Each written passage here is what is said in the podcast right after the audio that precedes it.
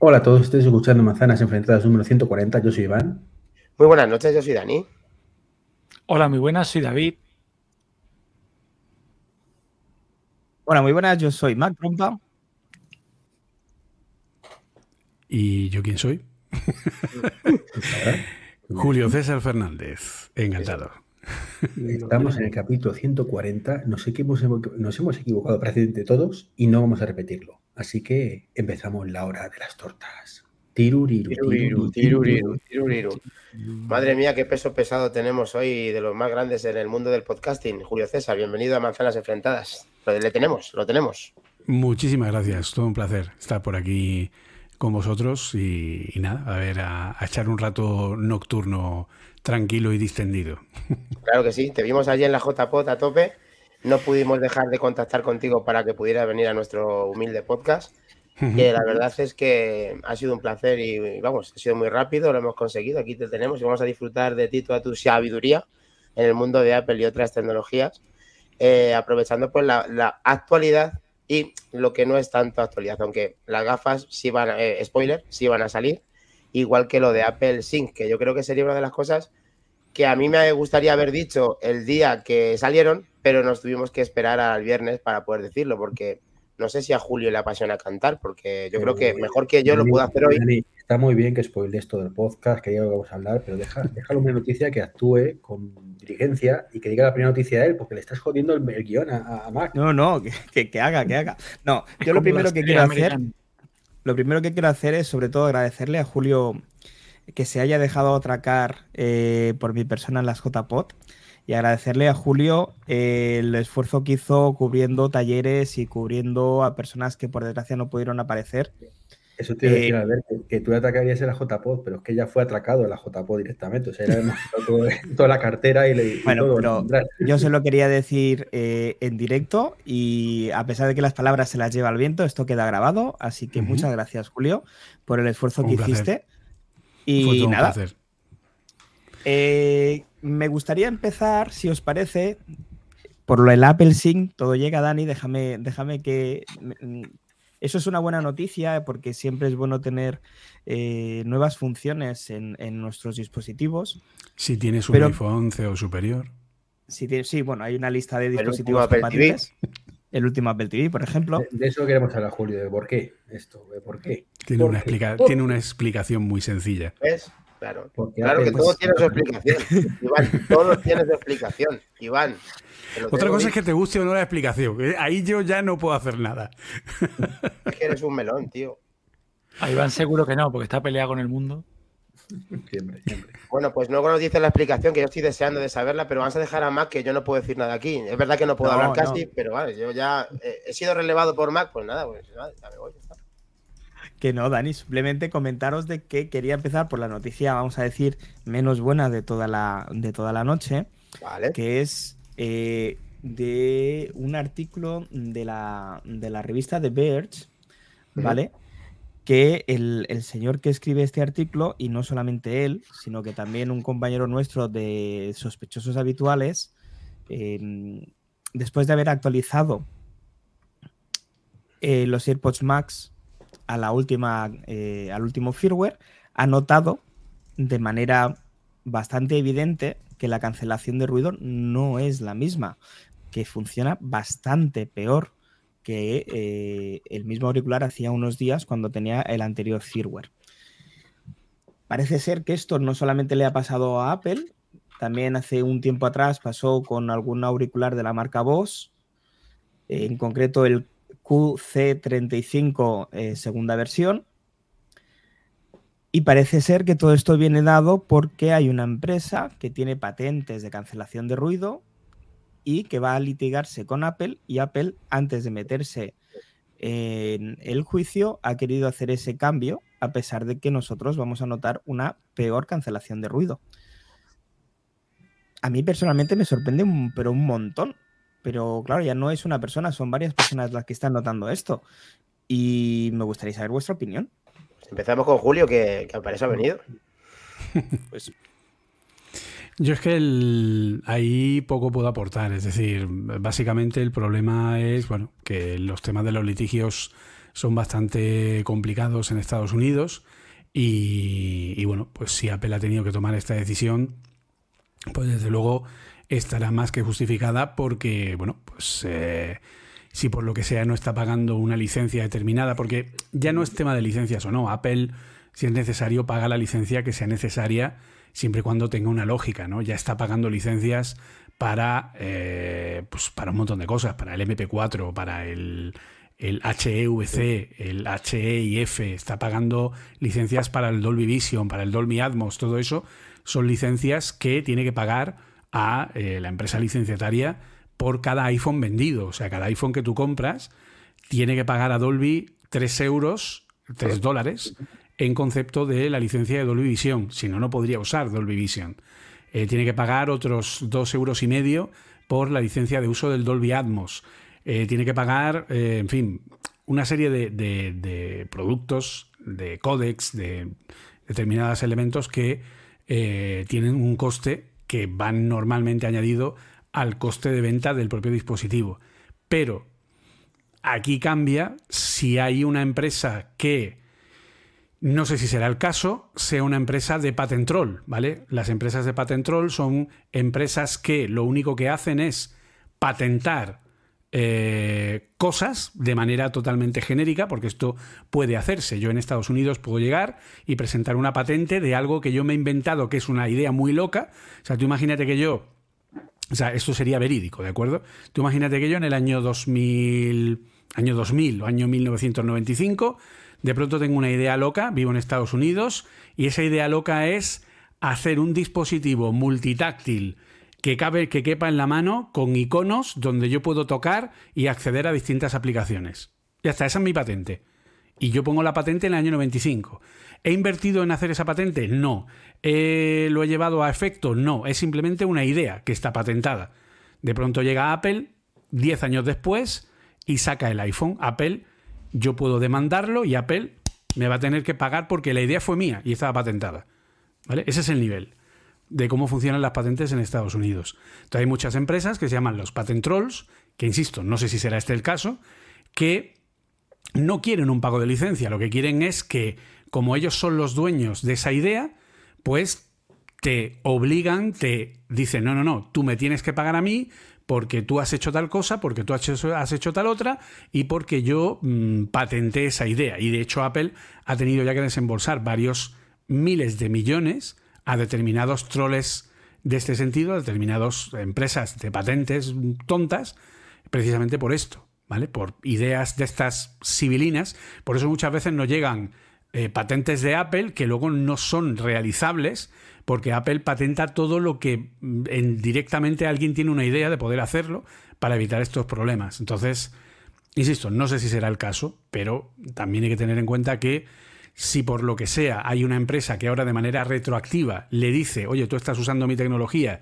y tienes que pagarme no sé cuántos dólares por cada AirPod o cada AirPod Max que has vendido, pues hombre, hay que tener en cuenta que si nosotros cogiéramos de Apple la parte de la empresa encargada de los AirPods, solo la parte de los AirPods, ya tendríamos una empresa que podría entrar en el Fortune 500, como una de las 500 empresas de mayor capitalización del mundo, ¿vale?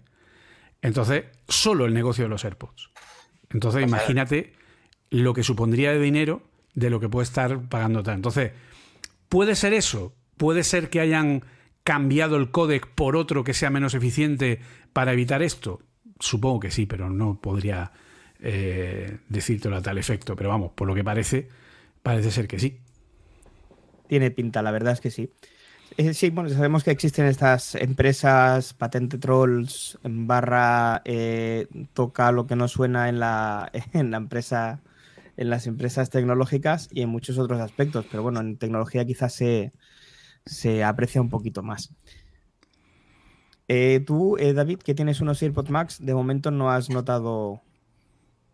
Yo no lo he notado, pero yo soy muy regular. Yo igual tengo los. Llevo los Pro, llevo los Max, me voy cambiando. Pero yo, y además tampoco soy yo, tengo un oído milagroso. Pero en mi opinión, Yo no creo que Apple cometa la torpeza de hacer un nuevo Battery Gate, porque el dinero es el dinero, pero la confianza de los compradores, de los usuarios, ese ya está todavía muy fresco el tema del Battery Gate y yo no creo que sean tan torpes. Otra cosa es, como bien ha dicho Julio, que por prudencia ya han cambiado un códec y que notemos algunos matices o algo diferente. De es un producto muy bueno. Yo no creo que se vea perjudicado. Y en cuanto al tema de los eh, troles de patentes, mm, también Apple, como bien ha dicho Julio, que ha perdido mucho dinero, también está muy pendiente también de este tema de troles y de todo para, para prevenirlo.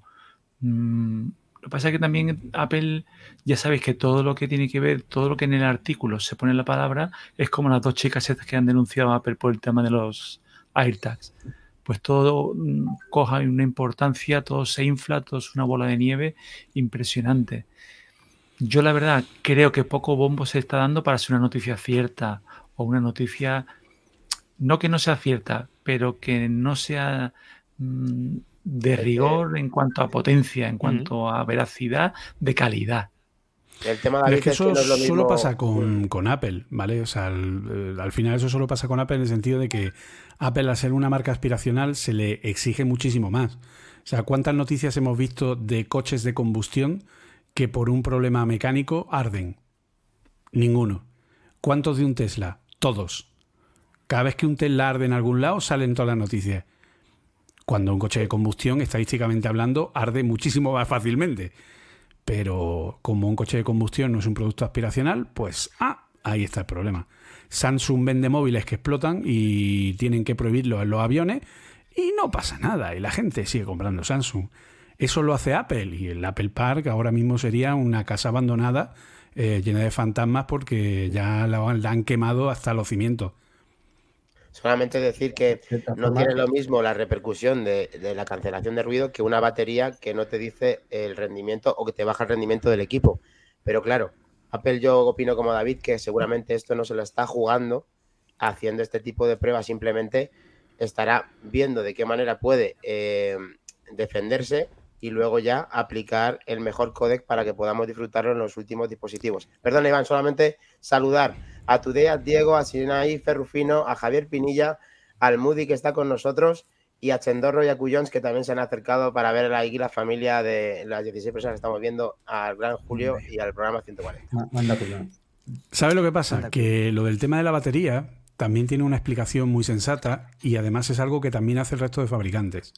Pero a ellos no se les exige tanto.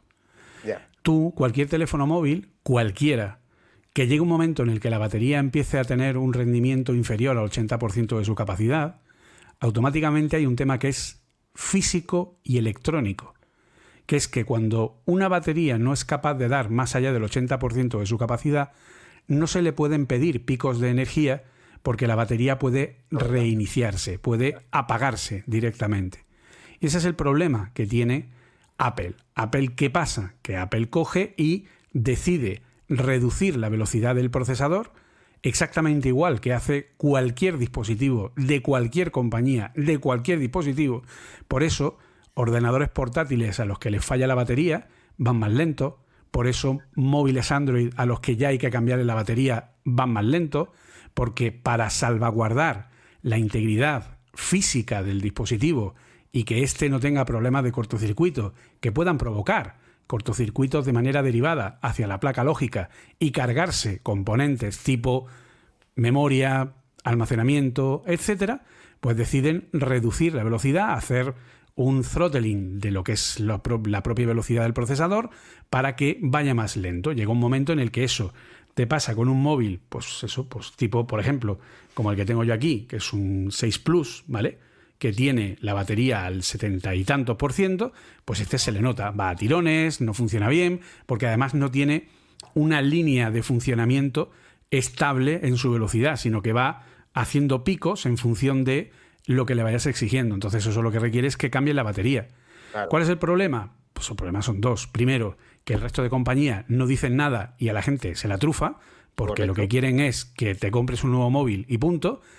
Pero a Apple se le exige siempre más y encima, pues como en Estados Unidos Si tú te tropiezas con una piedra en la calle, puedes denunciar al ayuntamiento, pues ya está. Eh, denuncian a Apple y si sale, sale, y si no, pues también. Pero, Julio, ojo, una cosa, Totalmente de acuerdo, Julio. más, también por un tema de que también pagamos más por el dispositivo. ¿vale? Se entiende que ese, ese plus también va en el precio. Bueno, En gama Sí, alta, pero Sí, gama pero- alta valen, también vale lo mismo un Galaxy S22 Ultra. Claro. sí, sí. O Bueno, o un sí, Z Flip, o un. cuesta lo mismo la primera semana.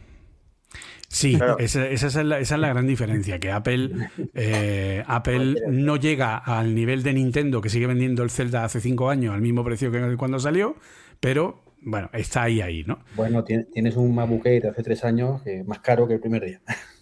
Pero esos detallitos.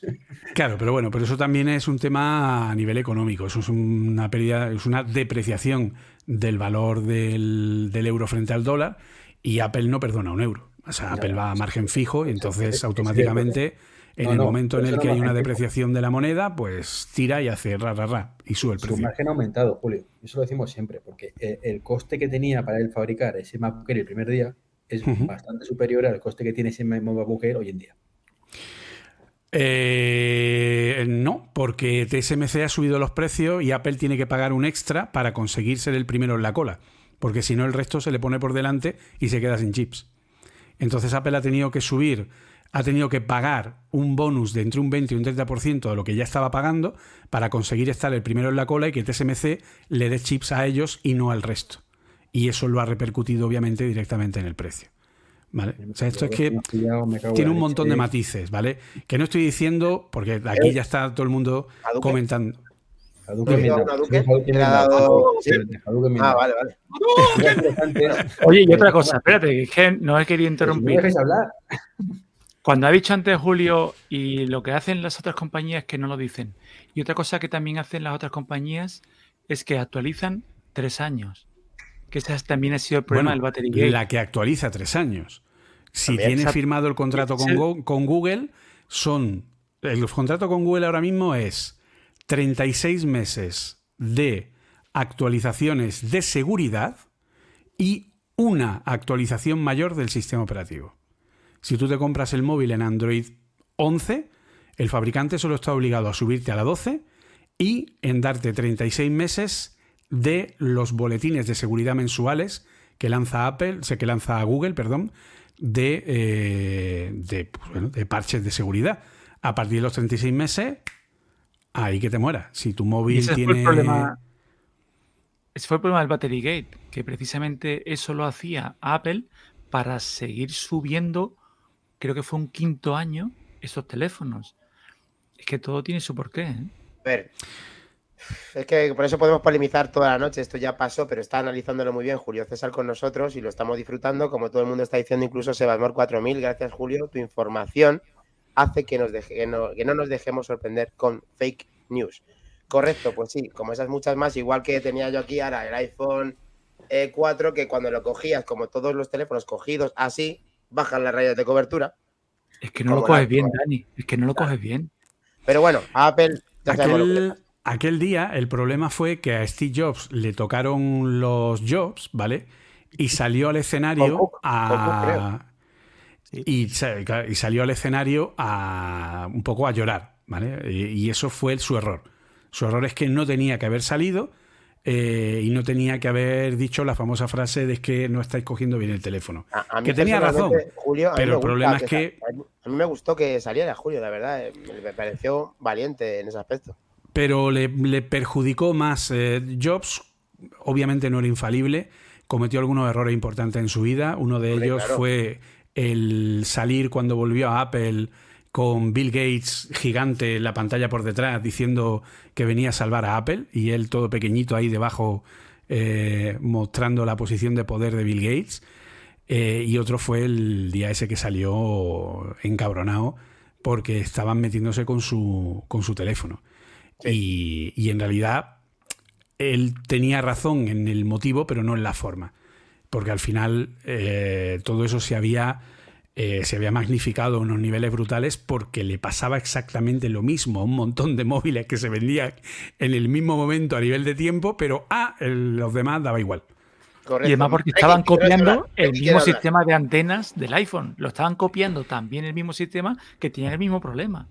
Sí, porque de hecho eh, yo esto lo he hablado con, con, gente que es eh, Teleco, que es eh, ingeniero de telecomunicaciones, y te dicen que cuando tú tienes que buscar una antena que sea la más versátil del mercado para captar el máximo número de frecuencias, las mejores son los de Apple. Tú al final, si te compras un móvil Android, es probable que ese móvil Android funcione con determinadas frecuencias, con algunas mejor, otras peor, o solo capte algunas, o si te compras un móvil eh, más barato de Android, pues lo que hacen es, si al final el, que alguien te venda un móvil Android por 300 euros, no es cuestión de que Apple eh, te cobre cinco veces más y hago lo mismo. ¿Vale? En el sentido de, que tú estás pagando cinco veces más por tu iPhone y yo hago lo mismo que con mi Xiaomi de 300. No, no ese es el motivo. El motivo es que cuando yo cobro 300 euros por un teléfono móvil, eh, pues decía mi padre, nadie da duro a, a, a, cuatro pesetas, ¿no? Entonces, el problema es que cuando yo en un teléfono lo tengo que vender a 300 euros, ¿qué hago? Primero, le pongo un cristal de peor calidad. Segundo, le pongo un procesador de peor calidad. Si a ti en un procesador de Android te ponen un Qualcomm 7640, me lo estoy inventando, 48 no sé qué, tú no tienes ni idea que ese procesador es de hace cuatro años, ¿vale? Entonces, pues te da igual, ¿de acuerdo? Si tú te venden un iPhone y el iPhone tiene un A13, tú ya dices, oh, eso es de hace tres años, hoy que ladrones los de Apple. No, es que para ellos ese chip, obviamente, es más barato. Ojito a la 13, ojito a la 13 que está en los monitores infrautilizado. Exactamente. Luego tienes eh, cristales de peor calidad, que se rayan más fácilmente, que se pueden romper más fácilmente. Eh, materiales que son más baratos. Eh, por ejemplo, cosas absurdas como que los móviles más baratos de Android no son capaces de reproducir vídeo en alta definición con DRM porque no soportan un estándar de Widevine, que es el, estándar de protección contra copia que utiliza Netflix, etc. Por lo tanto, si tú tienes un móvil Android barato, resulta que no puedes ver películas en Netflix en Full HD, las ves a 720, porque el Full HD no llega porque el codec no está soportado porque la marca no ha pagado la licencia. perdona, que te interrumpa. Es que al que compre ese móvil le importa tres pimientos y medio ver la Full HD o 720. Exacto. pero hay diferencias, claro. Esas son las diferencias que está explicando Julio. Claro, pero, la gente, como la gente que compra un móvil de 300 euros no va a notar, como dice Iván, eso, esa, esa diferencia, pues les da igual. Y como eso, pues vas quitando unas una antenas que solo cogen justo las frecuencias que usa tu país, te vas al extranjero y el móvil no te funciona, eh, cosas así. con Samsung, cuando, pues, yo creo que lo ha mejorado ahora, pero cuando hacía como siete versiones del S21, del S20, dependiendo de dónde fuera a venderlo, acordados de eso, te sacaba la, versión. Y las operadoras, y con las operadoras. Pero bueno, vamos a pasar, vamos a hacer un next. que termino de decir lo que iba a decir hace 20 minutos, que no me dejas. No, que no te quiero dejar, venga, pasamos, que no. Venga, vale, sí. no, va, deja, deja. Eh, no, simplemente deciros que no os preocupéis por el tema del control de, la cancelación de ruido, que si es verdad que falla, ya como ha dicho Julio, habrá una demanda maravillosa en Estados Unidos, porque bajar el precio proporcionalmente no lo va a bajar, está claro, y ya pagará los 20 pavos de rigor a todo el que le denuncie realmente por haber hecho esa pérdida de calidad. Dicho esto, next. Ahora sí, next. Ya he hablado de su Gracias, Godcaster. Gracias, Godcaster. Sabes que el next es propiedad mía. Vale. ¿Más trampa? No, no, no. Eh, yo te pongo la noticia, te pongo la noticia en pantalla y me la presentas tú, que te la sabes al dedillo, porfa. Te la pone ah, Venga, vale. Venga, vale. Bueno, pues eh, Apple presenta Apple Music Sync, pero eh, esto con la nota de prensa de Apple que nos está diciendo que la siguiente versión vamos a disfrutar de que el que tenga o contrate Apple Music y tenga, como ha dicho también Julio César, a partir de un iPhone 11 va a poder disfrutar de poder cantar las canciones de Apple Music con su iPhone o con su Apple TV de última generación, en el cual Treki está muy desconforme porque cree que los anteriores también podrían hacerlo, como él y mucha gente también. Menos mal que hoy contamos con la experiencia de Julio César para poder saber por qué es esto aunque seguramente que ya sabíamos que tenía una explicación. Otra cosa es que nos guste o no, como también decía él. Pues a ver, básicamente por explicarlo, Apple Music Zine eh, no es más que una implementación de un modelo neuronal de inteligencia artificial. ¿De acuerdo? No es que en Apple Music han subido las apps, las canciones por pistas y entonces bajan la pista de la voz. De hecho, no va a funcionar con todas las canciones, funcionará con las más modernas, pero grabaciones más antiguas que tienen una peor ecualización, probablemente no sea capaz de eliminar el total de la voz y haga algún tipo de cosa rara en la música, ¿vale? O sea, cuanto más viejuna sea la grabación o tenga una ecualización más compleja, por ejemplo, si tú tienes una canción normal de las que Apple puede, por ejemplo, poner en Dolby Atmos, ahí hay una separación de frecuencias muy sencilla en la que cualquier algoritmo te hace ras ras y te quita el elemento, ¿vale? Y si tiene una masterización determinada, pero por ejemplo, canciones, me pongo una producción de Phil Spector de los años 60 usando el famoso Wall of Sound que lo que hacía era grabar la misma grabación sobre altavoces grabados en el mismo estudio para que sonara con, una, con un hueco ahí estupendo y maravilloso, eh, pues ese tipo de cosas no te las va a poder quitar el, el sonido, ¿vale? Apple Music Sign no es más que un algoritmo de inteligencia artificial, un algoritmo de machine learning ejecutado sobre el motor neural que tienen los eh, dispositivos de Apple, algunos, para, sobre una canción en tiempo real, eliminar en tiempo real las frecuencias donde normalmente va la voz. ¿De acuerdo? De acuerdo.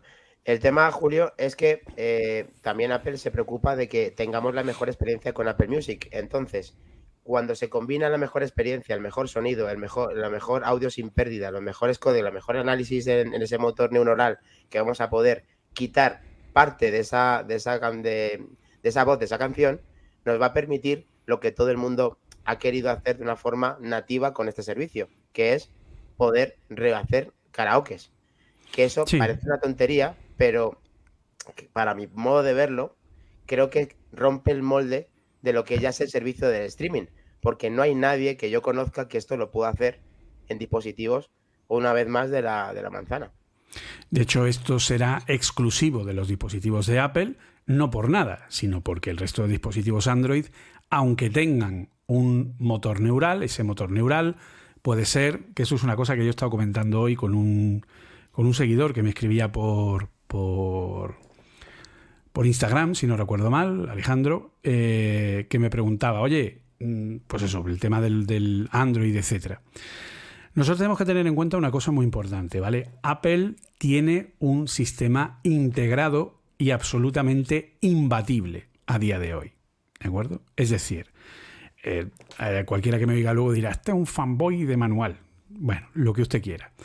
Básicamente, el tema es el siguiente. El motor neural que puede tener, por ejemplo, un procesador Google Tensor, de un Google Pixel, el que puede tener un Qualcomm 888, que tiene un motor neural, el que puede tener un Huawei, que también tiene un motor neural, cada chip se maneja de una forma distinta porque es de un fabricante distinto.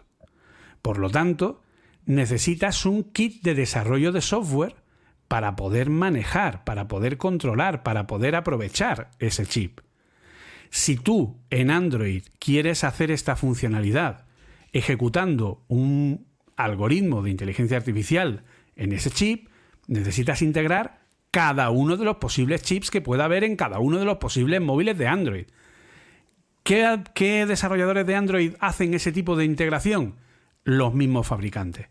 Por eso en Android tienes la maravilla de las dos apps de cámara la app de stock del propio sistema Android y la app de cámara del fabricante, que es la que funciona guay, que es la que hace las fotos chulas. Por eso la gente prefiere Instagram en el iPhone. No por nada, sino porque cuando tú haces una foto directamente en Instagram, te usa, el, te usa la librería de la cámara nativa que no tiene ni corrección de color, ni tiene ningún tipo de efecto, ni tiene ningún tipo de postprocesado, ni tiene nada. Y las fotos salen como un churro.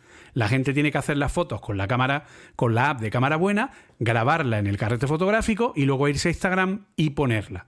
Pero con el iPhone van directos porque el iPhone obliga al uso de una API para todo el mundo cada vez que se accede a las cámaras porque Apple controla el ecosistema. Esto pasa igual con los motores neurales. Entonces, si yo quiero ejecutar un algoritmo de inteligencia artificial en Apple, es súper simple. Son tres puñeteras líneas de código. Es cargar el modelo, es pedirle la inferencia, que es la ejecución del modelo entrenado, y valorar el resultado. Punto.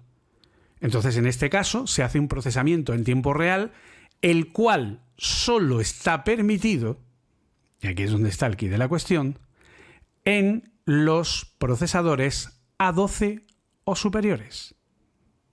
Porque el motor neural de un A10, o sea, perdón, el motor neural de un... A ver, espérate que lo estoy diciendo mal. Es A13.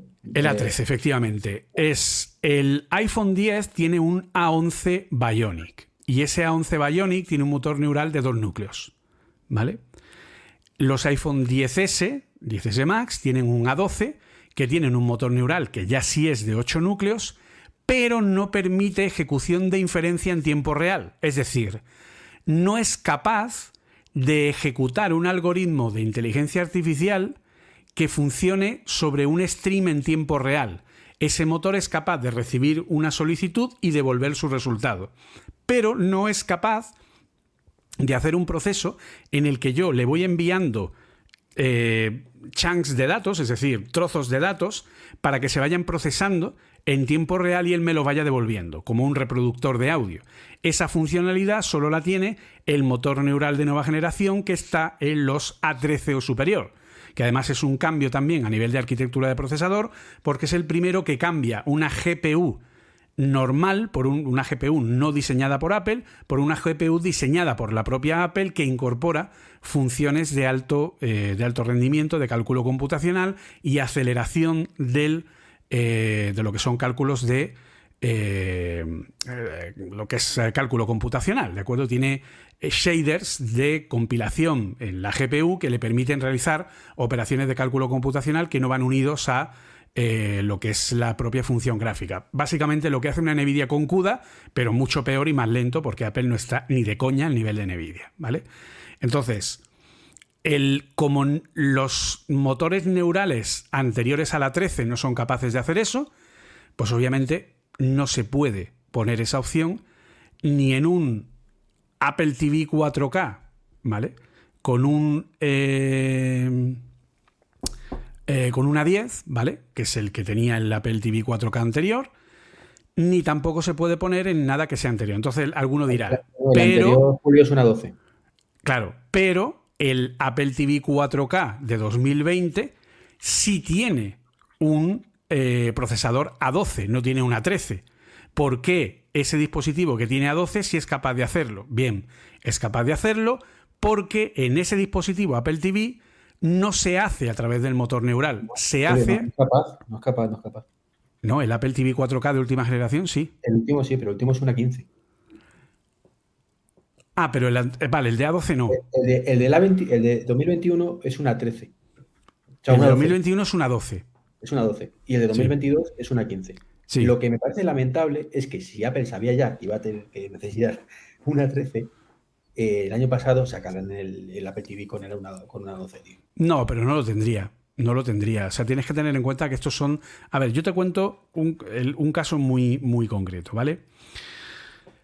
Eh, Swift UI, ¿vale? Swift UI es la librería de desarrollo de aplicaciones que ha revolucionado el mundo del desarrollo en entornos Apple, que es declarativa, funcional, reactiva, que es, digamos, la versión de React Native de Apple, ¿vale? Para sus propios sistemas basados en Swift. Genial. ¿De dónde viene esto? ¿Vale? Apple, tú piensas, pues, pues esto es un plan de Apple de mucho tiempo, en el que han estado pensando, tal y cual. No, ni de coña. SwiftUI partió de un tío al que le encargaron hacer un prototipo para, el Apple Watch y como vio que el kit de desarrollo del Apple Watch era un Cristo, dijo, me mola React Native, voy a hacer algo parecido a React Native con Swift Y se lo montó ahí él solo, Juan Palomo, pim pam pum, pim pam pum, pum, llegó y enseñó la demo a sus compañeros. Y sus compañeros le dijeron, hostia, ¿esto cómo lo has hecho? Porque esto en. Esto te ha tenido que costar mucho tiempo, porque esto hacerlo eh, con WatchKit, con lo que es el kit de desarrollo normal, eh, esto es un dolor de muela a las 3 de la tarde. ¿Esto cómo lo has resuelto? Ah, no, no, es que me he hecho yo un framework propio que hace esto. Pum, y se lo enseñó. ¿Qué me estás contando? Sí, sí, sí. Al Tito crees que vas. Pum, fueron al Tito Cres Federighi. Tito Cres, Tito Cres, mira lo que ha hecho este tío. Hostia, mmm, acabas de descubrir el mundo. Y a partir de ahí, Apple aprueba el proyecto de su UI. Así de simple. O sea, nosotros tendemos a pensar que las grandes innovaciones vienen de grandes ideas planificadas y de cosas que se saben con antelación. Ni de coña. Esto, te juego lo que tú quieras, es la idea de un tío que de pronto se le ocurre que entra en una página web, que las hay, porque de hecho las ha enseñado, por ejemplo, el mismo Jaime Altozano, hay páginas web a la que tú le metes una página, una canción, y te la divide en pistas y te las devuelve en, por pistas divididas en, eh, incluyendo la voz por separado, etcétera, etcétera. Esto es un tío de Apple que ha dicho, hostia, mira, esto que se puede hacer con esta página web, ¿cómo mola? Y entonces otro dice, ah, pues se lo podíamos poner a Apple Music. Tito Tim, Tito Tim, se lo ponemos a Apple Music. Tito Tim dice, good morning. Y entonces, pum, pa'lante. Y es así. Y otro, y otro dijo, pues, pero si mis hijas, mis hijas esto ya lo hacen. Ponen Music y se ponen a cantar viendo la letra. Claro, entonces simplemente es una cosa que de pronto pues se está vendiendo como una gran innovación y esto es algo que se le ocurrió a un tío hace tres meses y que ha habido un equipo de una o dos personas que lo habrán integrado, ahora lo sacan y dicen, ¡uh, qué guay! Somos los mejores. Quiero decir, Julio, si te acuerdas el caso de hace tres, cuatro años de una becaria, bueno, que en Estados Unidos los becarios no son como aquí. Cobran. Son muy diferentes. No hacen fotocopias. Y, y, llegó y dijo, ¿y cómo es, que, cómo es que ellos no tienen no sé qué función y compartir? Y dijeron, hostia, hazla. y se ve así Sí, sí. Bueno, hay que reconocer que Julio César tiene un poquito más de, ¿cómo se dice? Mm, más de Grafi Salero cuando dice lo de Tito Tim que cuando lo dice Iván. Tienes que mejorar, tienes que, tienes que hacer unas clases. Tienes que hacer unas clases un poquito. ¿Qué de ti? A ver, sí, Es que una, una, una... sabe poner voces, sabe, tiene otro nivel, otro caché. Sí, lo, lo, es que lo de las voces lo certifico. He estudiado, he estudiado doblaje, entonces es lo que tiene. Yo tengo, tengo un par de dudas, ¿vale? La, la, primera que me salta, eh, gracias por no sentirme tan, tan mal, porque veo que alguien más conoce a Jaime Altozano. Gracias. Hombre, es, eh, el, me, me es el puto crack de la vida más grande de la historia. Me Solo superado por crack. su chica. Sí, por Ter, por Fer, perdón, por Fer. Eh, bueno, a mí me gustan más los vídeos de él que no de ella, pero mm, la verdad es que tal como los plantea ella y he aprendido muchos conceptos de arquitectura con ella. Dicho esto, ¿y no sería más fácil si Apple quisiera hacer aún mejor las cosas que esa, vamos a llamarle inteligencia artificial que te permite separar las frecuencias de voz de la canción en tiempo real? le haga aprender todo el catálogo de Apple Music y lo sirva a un catálogo todavía más amplio de eh, dispositivos. Es decir, no. ¿Tanto nos va la pela? Es muy sencillo. Si tú tienes que crear versiones multipista en el que puedas eliminar las voces, el coste de servidores se te multiplica y ahora ponte a renegociar con las discográficas los derechos de las coplas. Esto no es más que una modificación puesta delante de la canción que ya tienen licenciada. Por lo que las discográficas, por mucho que protesten, Apple les dice, no, no, pero si esto es como un volumen, esto yo aquí no estoy, no estoy alterando. En pero... mi servidor la, la canción es la misma que tú me has dado. Esto lo hace el dispositivo. Yo no tengo esto grabado en ningún sitio. No, no, hay una esto. prueba física y evidente además, de un fichero modificado por mí. Esto se modifica además, en tiempo real. Además, Entonces no tienen que volver a pagar derechos ni renegociar licencia. Correcto, y además ellos publicitan el servicio, lo mejoran y lo cobran, porque la reproducción la cobran. O sea, es, un negocio redondo, nadie se puede oponer a esto si funciona bien. Vamos a probarlo, yo estoy deseando de probarlo, además lo han hecho, eso sí, estratégicamente porque estamos en mes de ese tipo de desfases de karaoke, así que yo sé más de uno que esto lo va a poner en práctica. Vamos a ver cómo... No obstante, mm, hay que bajar un poco el hype porque no va a funcionar tan bien como pensamos. ¿eh? O sea, a ver. ¿Tienes ya feedbacks? No, pero es que esto es, eh, es, algo lógico, ¿de acuerdo? La tecnología es la que es, ¿vale? Y las frecuencias son las que son, ¿de acuerdo? Entonces depende muchísimo de cómo esté eh, mezclado y en qué frecuencias vaya y cómo esté, o si tiene un procesamiento pre-Dolby Surround o no, ¿de acuerdo? O sea, depende de un montón de factores a la hora de la producción musical. Si eres una persona a la que se la pela, y que aunque se oiga de fondo a Celine Dion, tú vas cantando ahí el My Heart Go On y lo das todo, por el Titanic y por Leonardo DiCaprio, pues de puta madre. Pero si, si no, ¿vale? Si eres una persona que eres un puñetero de la vida como yo, que cuando hay cualquier reminiscencia básica de una frecuencia anulada o que se está oyendo con un leve crujido de... porque es lo que tiende a hacer este tipo de algoritmo, el eliminar frecuencias que no le tocan. Eh, en mi caso, para la gracieta del mundo y ponerme a cantar en japonés el Gurenge de Lisa ahí haciendo el, inicio de Kimetsu no Yaiba, pues yo me emociono y soy ahí el gran matador de, demonios. Pero, pero no, o sea, pero, pero luego en realidad eso no va a nada, porque tampoco puede ser perfecto, porque tampoco puedes promover el que la gente se grabe sus propios covers basados en las canciones originales. que de hecho YouTube se va a llenar de covers de ese tipo. totalmente, pero una, cosa, Julio, pero esto al, no poner el, el símbolo de, bueno, símbolo, las letras beta por un lado, beta, y que salga por parte de Apple con lo que se critica a Apple, funcionar, medio funcionar o funcionar, tiene que funcionar. Sí, funcionar va a funcionar, o sea, eso te lo digo. Lo que pasa que Habrá, insisto, canciones donde funcione mejor y otras donde funcione peor. Pues pero nunca va a ser, o sea, no mm. es una magia que de pronto.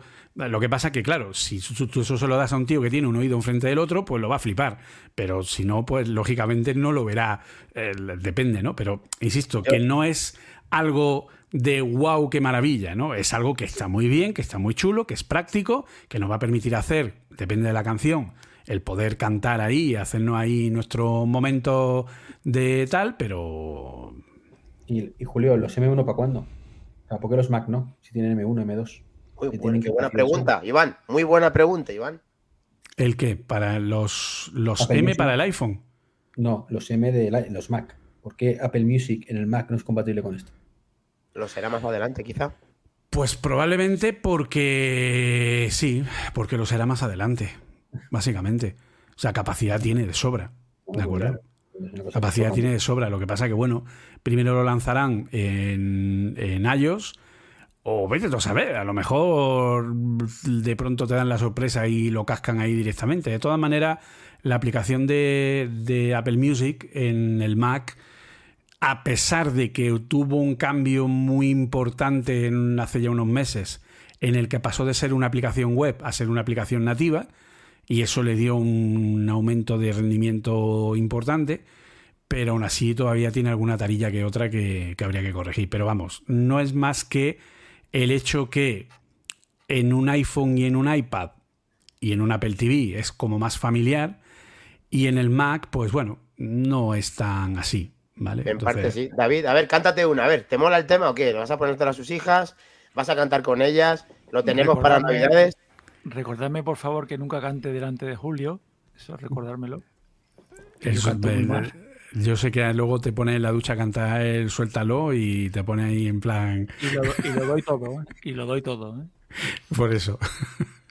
Yo, pero de verdad os digo, el otro día, eh, la semana pasada, Dani dijo, seguramente iba a decir de broma queriendo sin querer, pero no, lo dijo con mucha intención.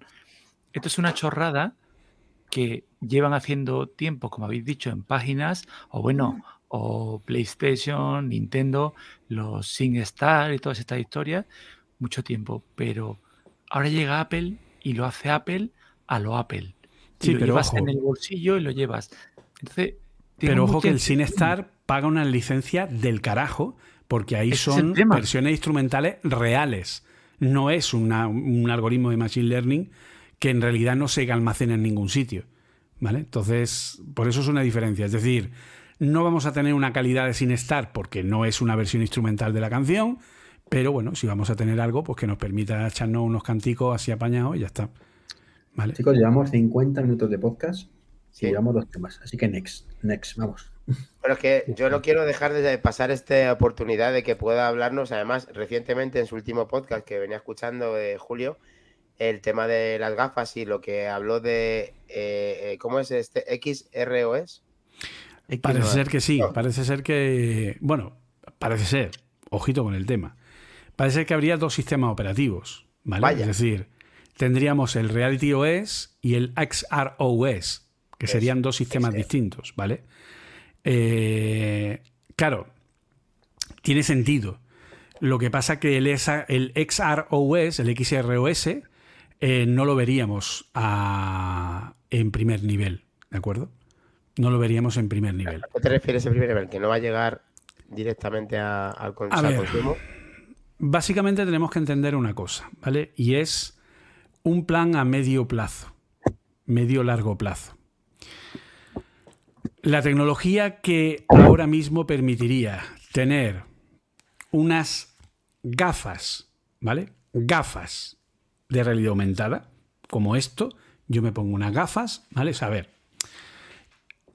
creo que va a ser más fácil entenderlo. A ver, era una cálida tarde de verano en la antigua Grecia, cuando Apple llegó y dijo, voy a sacar una gafa de realidad aumentada.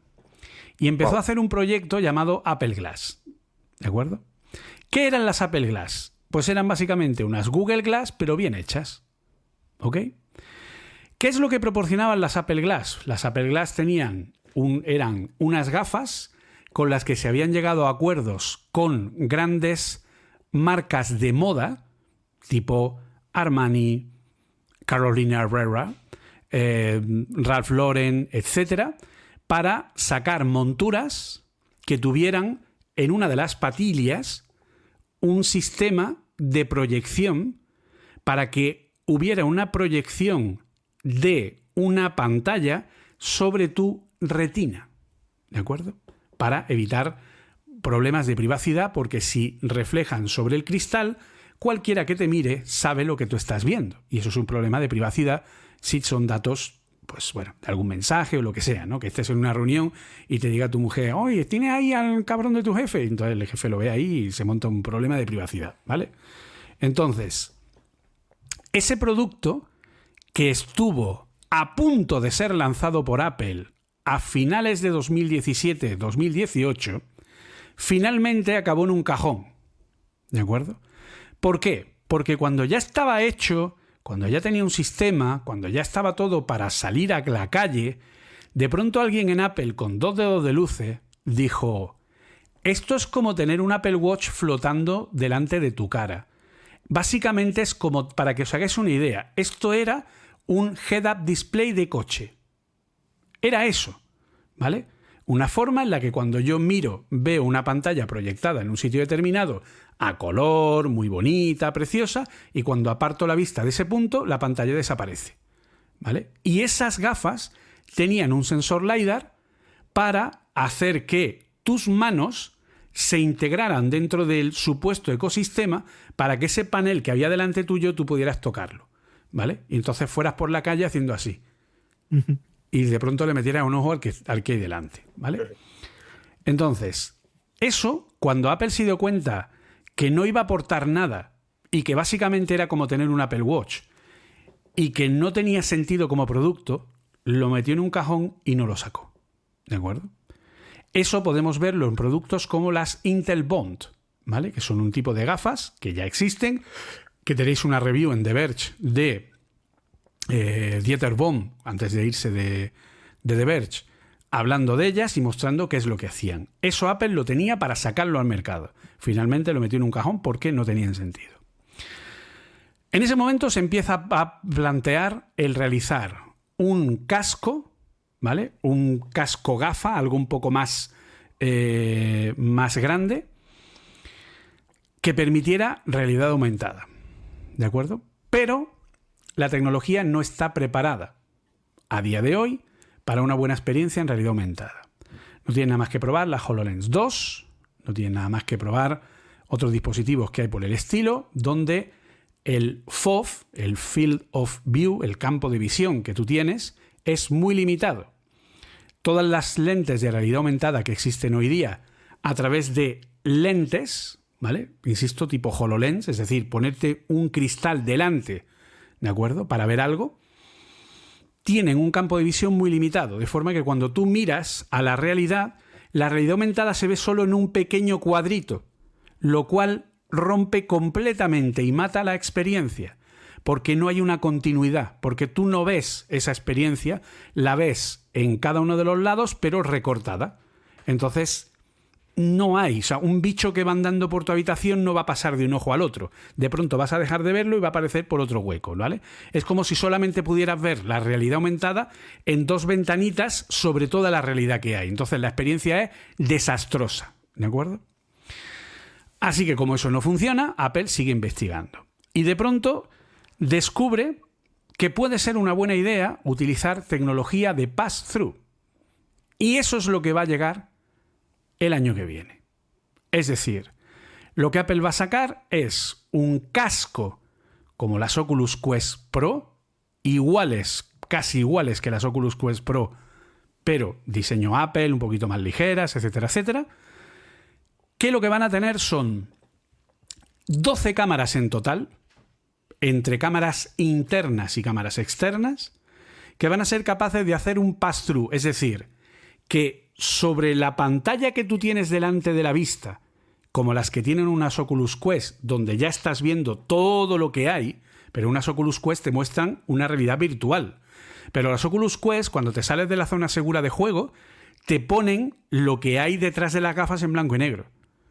Se ve fatal porque solo sirve para evitar que te choques con un sofá o que te tiren la tela al suelo, ¿vale? Pero permite hacer ese pass-through. Pues bien, Apple va a hacer ese pass-through pero con cámaras a color en alta definición, de forma que cuando tú tengas esas lentes puestas, parezca, parezca casi que no llevas casco y estás viendo tu realidad. Y sobre esa realidad van a proyectar la realidad virtual. Sobre esa realidad con sensores LiDARs, uno a cada lado, para escanear la habitación, para hacer toda la integración, etcétera, etcétera. ¿Vale? Ese es el producto que el comité directivo de Apple aprueba hace unos meses para su lanzamiento como producto comercial. Pero ese producto se llama 3.000 pavos. Como estos. Porque la tecnología que tiene es muy cara. ¿Por qué Apple va a sacar algo que vale 3.000 pavos? Pues lo va a sacar porque en realidad es un kit de desarrollo. Es lo que costaban las HoloLens cuando salieron en su momento. Apple ya sabe que va a vender de esto menos que del Mac Pro, que es el producto que menos vende de todos. ¿Vale? Entonces, gafas como las que lleva efectivamente Treki en el, en el, en el meme, este, en el, en el icono. ¿vale? En el universo 69.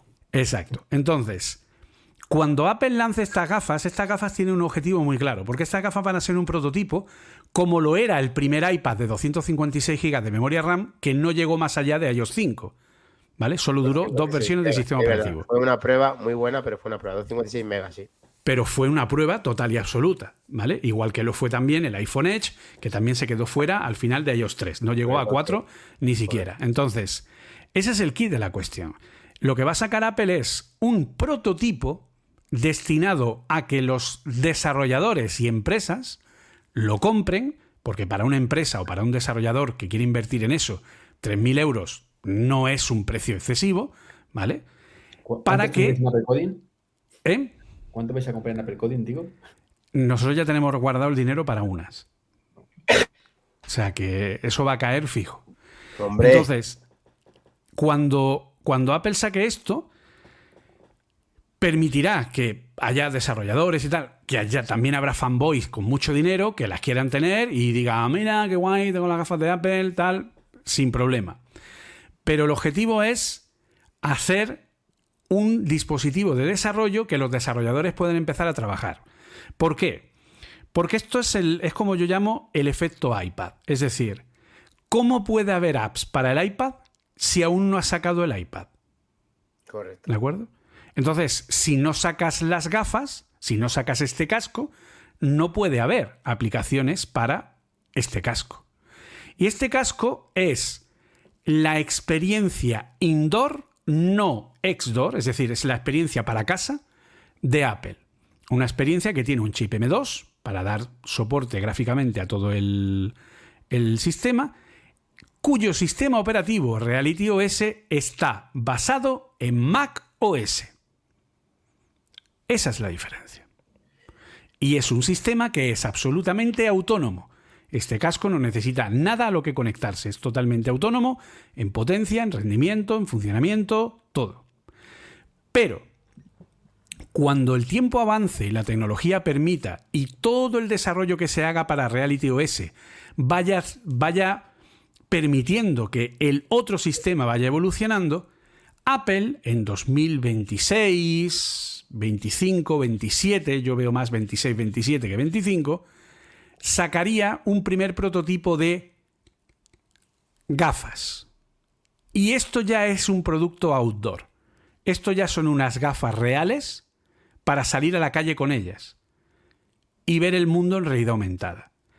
Y esto llevaría XROS, cuya parte del procesamiento, igual que lo hace el Apple Watch, la haría el iPhone. Un aplauso, sí señor, Julio. Yo lo veo, lo veo clarinete. Vamos, todo mi dinero depositado ahí. Lo tenemos, lo tenemos, chicos. Lo, que faltaba, que, hubiera venido Julio aquí a explicarle esto. Perdona, Iván, perdona. Que te, llevamos diciendo mucho tiempo que te olvides esto en mucho tiempo.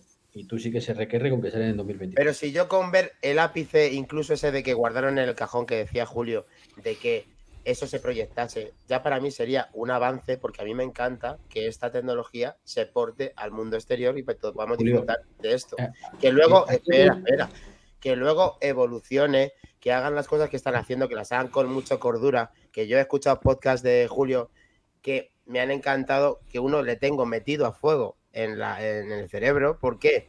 Porque explicó de qué manera falló en el Apple Watch. Lo he dicho en este podcast más de 20 veces haciéndole mención a él, ahora está aquí con nosotros y estoy encantado, porque realmente eh, no quieren que nazca muerto el proyecto, quieren que el hardware sea lo suficientemente fuerte en cuanto a procesamiento y a su vez todas las aplicaciones se desarrollen perfectamente cuando salgamos a la calle, sea la mejor experiencia y desbanque a todo lo que exista, creo yo. Mm, ya, sí, yo te entiendo pero queda mucho todavía para eso. Bueno, da igual. el año que viene. Hablando, eh, no, no, solo ha tenido unas Google Glass, sino tiene dos. Sí, bueno, ¿y qué? Me gusta Esto, a ver, esto para llegar a ser un producto competitivo, hablamos de 2025 fácilmente. 2025 para tener un casco para usar en casa a precio de iPhone Pro. ¿Vale? y era la pregunta del millón, que es la, lucha que tengo yo siempre con estos señores, sobre todo con Dani. Perfecto, llega 2025, que yo veo muy optimista 2025, yo tiro más 2026-27. ¿Cómo controlas esa gafa? ¿En qué sentido? Sí, vas por la calle y. A nivel de privacidad, etcétera. No, de, todo. ¿Cómo controlas que hagas lo que quieras que hagas, cuando quieras que hagas, como quieras que hagas, sin darte opciones con farolas, porque vas a ir pendiente de otras cosas, sin ir haciendo. No, no, pero porque las que. No, pero a ver, porque las que salen. O sea, las que salen para usar fuera de casa son las que son gafas, no las que son casco. El casco. El casco nunca va a ser para salir fuera de casa de ninguna manera. Pero ¿cómo le dices a tu gafa cuando salga fuera de casa, tu gafa, ¿vale? Esas gafas como las que tienes ahora puestas, eh, ábreme la última conversación de Telegram. Y que no te estés quedando voces por la calle, claro. Claro. Efectivamente, pero bueno, eso ya lo hacemos hoy día. Hoy día ya hay chavales con el móvil a todo volumen ahí yendo a Bad Bunny, o sea que tampoco es una cosa. pero no debería ser así. O que se pone a hablar la gente por el metro. Efectivamente, no debería ser así, pero mm, esto pues va a ser va a ser el futuro y a ver, se entiende que va a ser una interfaz lo suficientemente no invasiva como para no perder la visión de la realidad, ¿vale? Claro.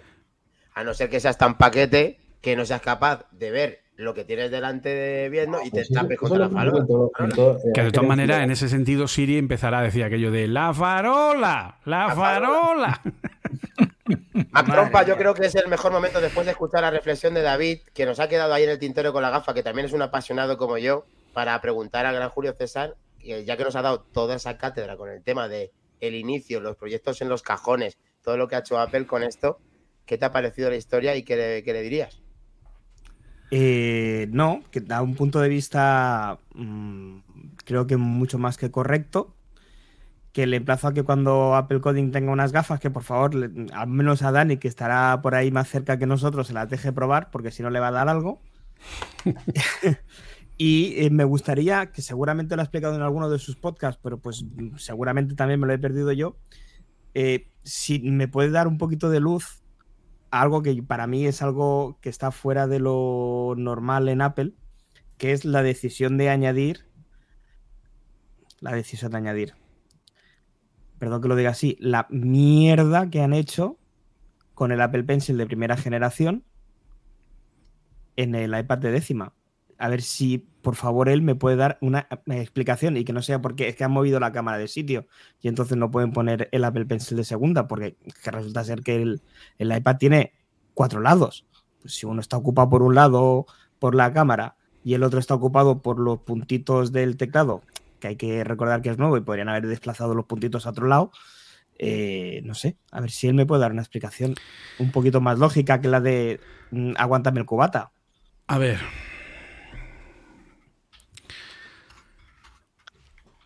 Ser Johnny Ive. Se ha ido. ¿Por qué sale de ahí? ya no está. Entiendo porque no le dejan no le dejan hacer lo que él quiere hacer.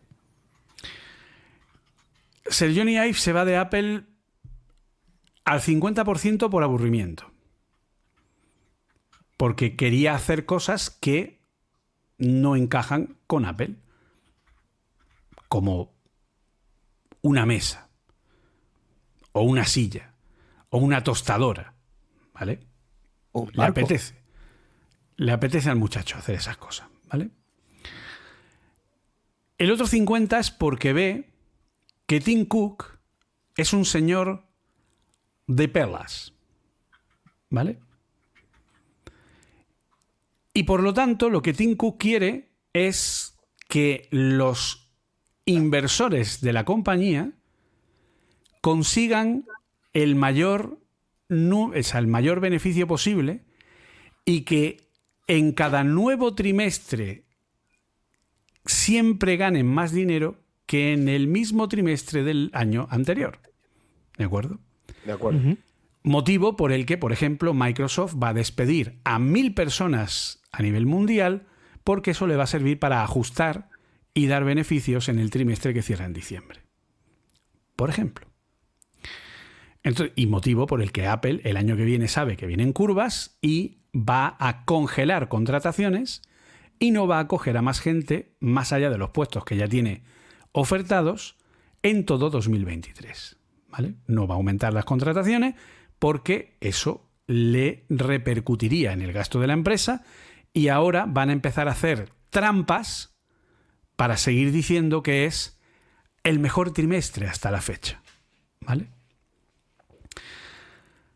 Entonces, esto lo ha confirmado Mark Gurman no hace demasiado.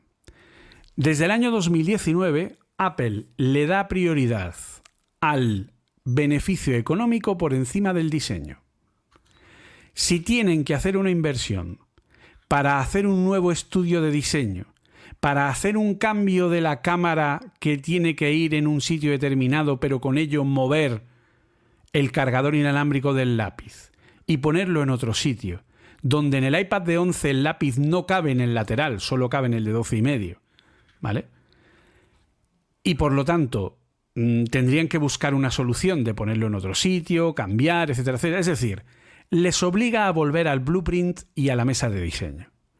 Y eso es tiempo. Y ese tiempo es dinero. Y ese dinero, pues si el diseño me obliga a que tengo que gastar más dinero, pues al diseño le digo que hoy no, mañana. y no lo hago. ¿Vale?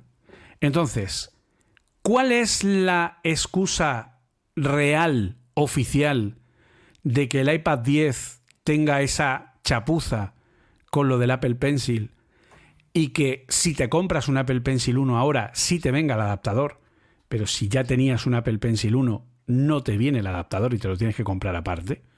¿Vale? ¿Y esperar un mes? Cosa que Apple también podríamos decir, es que Apple tendría que haberlo metido en la caja de todos los iPads.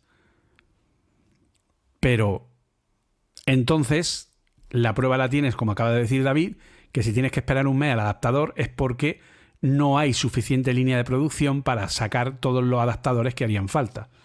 ¿Vale?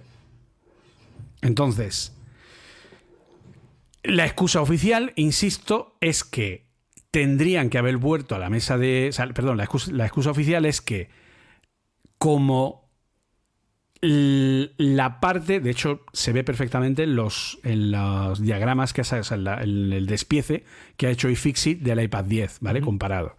Como la parte de carga está en la parte superior y ahí o pones eso o pones la cámara, no caben las dos cosas, pues al final ese es el motivo por el que este iPad, ¿vale? Sigue teniendo la cámara de Face ID en el lateral en vez de tenerla en la parte superior, que hubiera sido lo más lógico, ¿vale? Este iPad sigue teniendo la cámara de Face ID en el lateral, aquí, por lo tanto, cuando estás en una conversación en FaceTime pareces tonto porque estás mirando allí para el norte, ¿de acuerdo?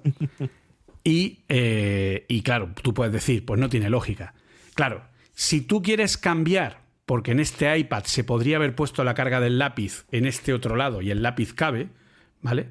Tendrías que hacer una revisión del diseño del iPad de 12, una revisión del diseño del iPad 10, una revisión de... No.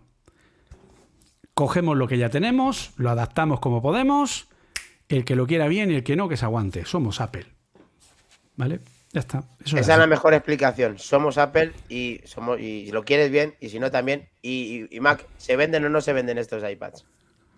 Sí, el problema. Lo que pasa es que si eres honesto, lo primero que preguntas es: ¿vas a utilizar el lápiz como herramienta? Sí. No te compres este, cómprate un Air. Pero el problema está más allá. El problema es que esto es un suma y sigue. ¿Vale? Suma y sigue, suma y sigue, suma y sigue. Eh, obviamente Apple no se va a hundir. Pero llevarse una hostia importante en ventas como siga jugando a este juego, puede ser. Y eso ya no lo recuperas de ninguna manera. Y ya sabemos que en el momento en el que Apple, que esa es otra también, que los medios de comunicación tienen mucha culpa, en el momento en el que Apple deja de ganar, no que pierda, sino que deja de ganar X millones, los titulares son Apple pierde no sé cuántos millones. Cuando en realidad es que en vez de ganar 800 millones, ha ganado 700. El titular no es Apple gana 100 millones menos. El titular es Apple pierde 100 millones. Cuando no es real. Entonces, claro, eso es la espantada a nivel de bolsa. ¿De acuerdo? Por eso yo soy muy amigo y muy fan de mi querido amigo Elon Musk y de que privatizara Twitter por completo y la sacara de bolsa para evitar ningún tipo de problema a ese nivel porque tener este tipo de empresas en bolsa es lo peor. ¿vale? Ese es el problema por el que, por ejemplo, eh, Mark Zuckerberg tiene que despedir a 11.000 personas de los laboratorios de, de VR, de Reality Labs, porque tiene que ajustar, porque si no, no da beneficio y no hay forma de remontar Facebook con la hostia que se ha dado en bolsa, perdiendo, pues quedándose al 25% de su valor en menos de un año. ¿Vale? Entonces, eh, yo no sé cuánto vamos a aguantar con este tema de la bolsa y de las especulaciones y de los beneficios y tal y cual, porque al final ahora ya están empezando a perjudicar a los clientes. La Apple de Steve Jobs, si hubiera sentado a la mesa, y hubiera rediseñado, y si hubiera tenido que hacer un diseño distinto para cada iPad, Steve Jobs estaría ahí con el látigo diciendo, tú me lo cambias, tú me lo cambias, tú me lo cambias, y esto no sale hasta que a mí no me salga de las narices. Correcto, y si no, no sale, correcto. Y si no, no sale. Y también al principio. Cuando cogió a los inversores tontorrones y decía, si tú lo que buscas es un ROI inmediato, te has equivocado de empresa. Bueno, yo quería preguntar a David, perdón, se me va. Algo quería preguntar Dani. Sí, algo quería preguntar Dani, está muy fastidiadillo. Bueno, pero que se ha ido de todo. Que, se nos muere. que creo que es muy buen momento ya para, para pregúntame, ¿no? ¿Usted a preguntar? Un segundito, mientras vuelve Dani, que me da cosa mientras se recupera, eh, yo quería aclarar lo que hemos estado comentando antes en el chat, que nuestro gran amigo Iñaki, Iñaki el escritor, ha comentado un cabreo y como era reciente comprador del Mac Studio, todos nos hemos llevado las manos a la cabeza con, que era un problema con el Mac Studio, pero no. Eh, él es de los que ha comentado antes Iván, que ha comprado un Apple TV hace meses, el modelo 21, y que no entiende por qué él no va a poder disfrutar del Apple Sync. Entonces ese era su cabreo, ¿no? Es, él es de los casos justo que ha comentado eh, Iván, de que no lo van a entender. Y bueno, lógico y normal. Es normal, es normal, claro que es normal. A ver, yo, yo estoy completamente de acuerdo en que si realmente se necesita tal potencia computacional y, se ha de necesitar tal cosa, pues oye, si, si es así, mm, tengo que decir que el otro día le decía a, Dani, no lo puedes justificar así, pues oye, si al final se tiene que justificar así, lo justificamos y ya está. El, problema es, es, el que decía, pues creo que lo decías tú también, David, ¿no? De que pues, si sabían ya que iban a sacar esto, pues, ¿por qué no lo han hecho? Y luego, pues como muy bien ha dicho, eh, como muy bien ha dicho Julio, ha dicho es que quizá no lo sabían al ver. Y, Ahí el kit de la cuestión está en que yo creo que Apple debería de. Eh, a ver. El problema es que Apple lleva como 3-4 años en el que ha pasado de hablarle a sus fans a hablarle a cualquiera. De hecho, no tenéis más que ver las, últimas presentaciones de Apple, donde nos vuelven a repetir cosas como si copias algo en el Mac, luego lo puedes pegar en el iPad directamente. Y tú, no. ¿De verdad? ¿Por qué dices eso cuando ya todo el mundo sabe desde hace años, usuarios de Apple, que tú puedes copiar algo en el iPhone y pegarlo en el Mac? O en el iPad o donde sea. ¿Por qué tú repites eso? ¿Por qué en las últimas, en la última WDC, en la última presentación de los iPhone, etcétera, metes cosas de nivel ultra mega absolutamente bajo? Porque no estás hablando a los eh, no estás hablando a los, a los developers, o sea, perdón, no estás hablando a los usuarios que ya son tuyos, que ya tienes cautivos en tu ecosistema. Estás hablándole a los nuevos usuarios, porque Apple ya ha tocado techo, ya no tiene a más gente a la que engañar, entre comillas, ¿vale? O sea, ya los fanboys ya se le han acabado. Entonces ya tiene que ir a por el cúmulo de, los mortales de la vida humana eh, a los que pues, no saben nada de la marca, ¿vale? Entonces va por ellos, porque esa es su única manera de crecer. Entonces, desde hace tres o cuatro años ha bajado su nivel de comunicación y se comporta siempre ha tenido ese punto de padre de esto es así porque yo lo digo, ¿vale? Pero desde hace tres o cuatro años directamente es, es que ni te da la explicación, ¿vale? Mm. Sino simplemente es como, y ya está, y esto funciona a partir de la 11. Ya coño, pero dime por qué. O sea, no te digo que lo pongas en la nota de prensa, pero al menos concede una entrevista. Yo, por ejemplo, por eso estoy encantado, por ejemplo, de que eh, Craig Federighi haya sido entrevistado por Joanna Stern para contar cómo funciona el nuevo servicio, la nueva encriptación end-to-end que van a incorporar a iCloud, ¿vale? Entonces, ahí Craig Federighi lo ha explicado. A ver, no te ha dado una explicación técnica de volverte loco, pero al menos algún detalle técnico ha dado. Y ha dicho, venga, esto es por esto, por esto y por lo... Aunque sea por un canal de comunicación secundario. Pero eso es lo que le falta a Apple. ¿Vale? Lo que le falta. Y, si cree Federighi ha salido a contar eso, es porque ya se lió una parda pardísima con el tema de lo de la detección de imágenes de pornografía infantil. ¿Vale? Entonces, por eso ha salido, no por otra cosa. por cierto, no lo hemos dicho, pero ha cancelado esa, Ha cancelado ese proyecto, sí, sí, totalmente. Entonces, lo que ha hecho ha sido.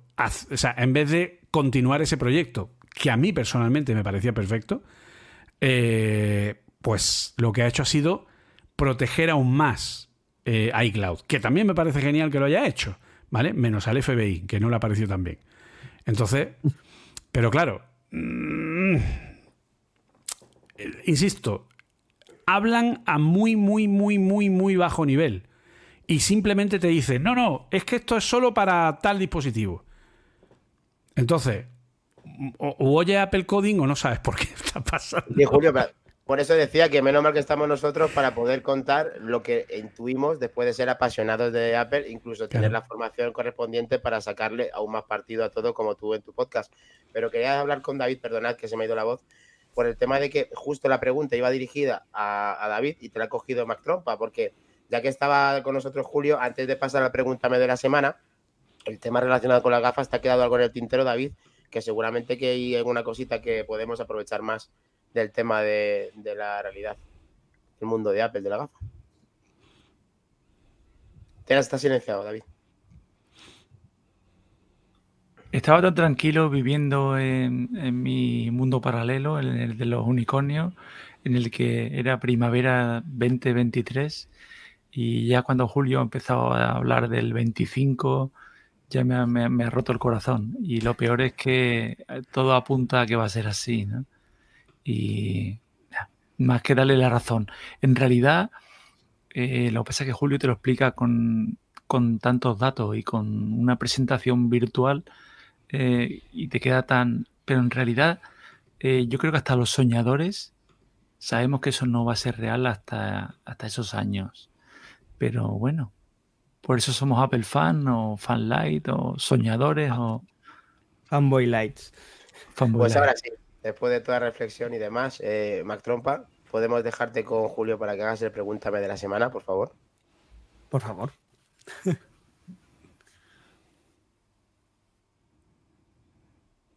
Bueno, yo lo primero que tengo que decir es, wow, Julio César. Muchas gracias por sentar cátedra en tantos aspectos. Pero como hemos podido hablar antes, el pregúntame de la semana nos permite conocer un poquito más a nuestro invitado de una manera un poquito más íntima. Y mm, nos gusta hacer eh, unas preguntitas, nada, fuera del otro mundo, no te voy a pedir cuánto cobras, como el señor Broncano, porque aparte de irrespetuoso me parece totalmente fuera de lugar.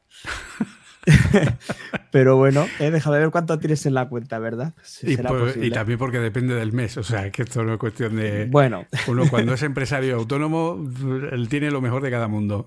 La verdad es que a, mí, cuando, te conocí, me pasó como con Alex Barredo, ¿no? Eh, pero tenéis vida, pero vivís. Es que si estáis todo el día detrás de los micros. Intentamos, intentamos. Lo que pasa que tanto Alex como yo hemos conseguido, y la gente que nos digamos a esto hemos conseguido una, eh, digamos, como una especie de flujo de trabajo en el que intentamos ser lo más productivos posible con la producción del contenido. ¿vale? Entonces, eh, yo cuando, cuando tengo que hacer un daily, ¿vale? Pues normalmente ya tengo una plantilla hecha para ir montando, tal y cual, grabo la publicidad en caso de que haya, cual tal, en fin, tengo todo ese tema funcionando y a lo mejor, pues si el daily es de 20 minutos, pues en media hora 35 te resuelto la edición eh, y entonces pues lo puedo sacar eh, directamente. Un Apple Coding de dos horas, pues eh, tengo ya una forma para, tener, para poder editarlo directamente mientras lo voy grabando y entonces pues si el episodio son dos horas, pues sumando a la edición del, o sea, sumando la edición, pues al final un episodio de dos horas me cuesta tres más o menos sacarlo. Entonces, bueno, ya cuestioné ver cómo preparo el material, etcétera, etcétera, todo lo que haya por detrás. Pero bueno, ya más o menos tienes un nivel de producción que te permite organizarte de alguna manera para poder ir sacando y para poder ir produciendo. ¿no? Y ya más o menos pues lo tienes todo montado en una especie de plantillas. ¿no? igual que el... A mí el, programa que más, que más trabajo me da es eh, porque tiene una edición un poco más de nivel. Pero bueno, eh, ya también le he pillado más o menos el truco y lo puedo ir, ir, lanzando. Y por eso, pues ahora, por ejemplo, Café Swift, pues lo hemos empezado a producir también en, en vídeo, ¿no? Que eso pues también es una cosa que, que queda chula y que, y que aunque no tiene mucha audiencia, porque de hecho si lo empecé a hacer fue precisamente porque Alex Barredo, cuando lo vi en la JPod, pues me estuvo comentando al respecto y tal y cual. y, decidimos que íbamos a sacar adelante Café Swift también en vídeo. No tiene mucha audiencia, pero sí es cierto que repercute indirectamente en el posicionamiento del, podcast y en el interés de la gente por el propio podcast. ¿no? Entonces, pues no está mal. Y también pues he conseguido, de hecho incluso me he atrevido hasta eh, hacer uso de, en vez de Final Cut, que es la aplicación que yo uso normalmente, eh, lo que uso es CapCut en el Mac que es también muy rápida y que permite ser bastante eficiente para, pues, para poder editar un podcast de dos horas en vídeo y que no me lleve excesivo tiempo hacer toda la edición correspondiente. Muy bien. Jupa ya. Pues mira, yo me imagino que eh, algo de tiempo tendrás también para ver el, alguna serie o alguna, alguna cosa parecida. Alguna cosa. Y nos encantaría saber a qué serie estás enganchado ahora mismo, que, que te quita tiempo para hacer otras cosas. Pues a ver, la serie de seguimiento semana a semana ahora mismo es eh, Chainsaw Man. Es una serie de anime que está en Crunchyroll, que es de un chaval que eh, tiene, o sea, está en un, en un universo lleno de demonios, donde hay un chaval que es un cazador de demonios eh, contratado para hacer trabajos y tal y cual, hasta que unos demonios le hacen una trampa, lo matan, pero él se llega a un acuerdo con un demonio que es un perrito con una cabeza de sierra, y entonces se, digamos como que se fusiona ¿no? con él. Y entonces es un tío que le sale una cabeza con una sierra mecánica y los brazos también con sierras, ¿vale? Es un anime bastante, bastante duro, bastante adulto, pero que estoy viendo con mi hija, que es muy seguidora de anime, y la verdad que, es una serie que es muy sorprendente, ¿vale? Es una serie eh, muy innovadora, muy original, eh, que obviamente no funcionaría si no fuera en el formato anime. Eh, igual que Kimetsu no Yaiba, igual que Jujutsu Kaisen, cualquiera de las series que hay ahora mismo que son todas de temática parecida, de tema de demonios y tal, y espíritus malignos, etcétera, etcétera. Pero que, que yo ahora mismo la verdad que me he vuelto a aficionar porque yo soy otaku de generación primigenia. Es decir, yo cuando Planeta empezó a editar Bola de Dragón, la serie blanca y la serie roja, etcétera, etcétera, pues yo ya empecé a coleccionar en aquella época y algunas colecciones parecidas, etcétera.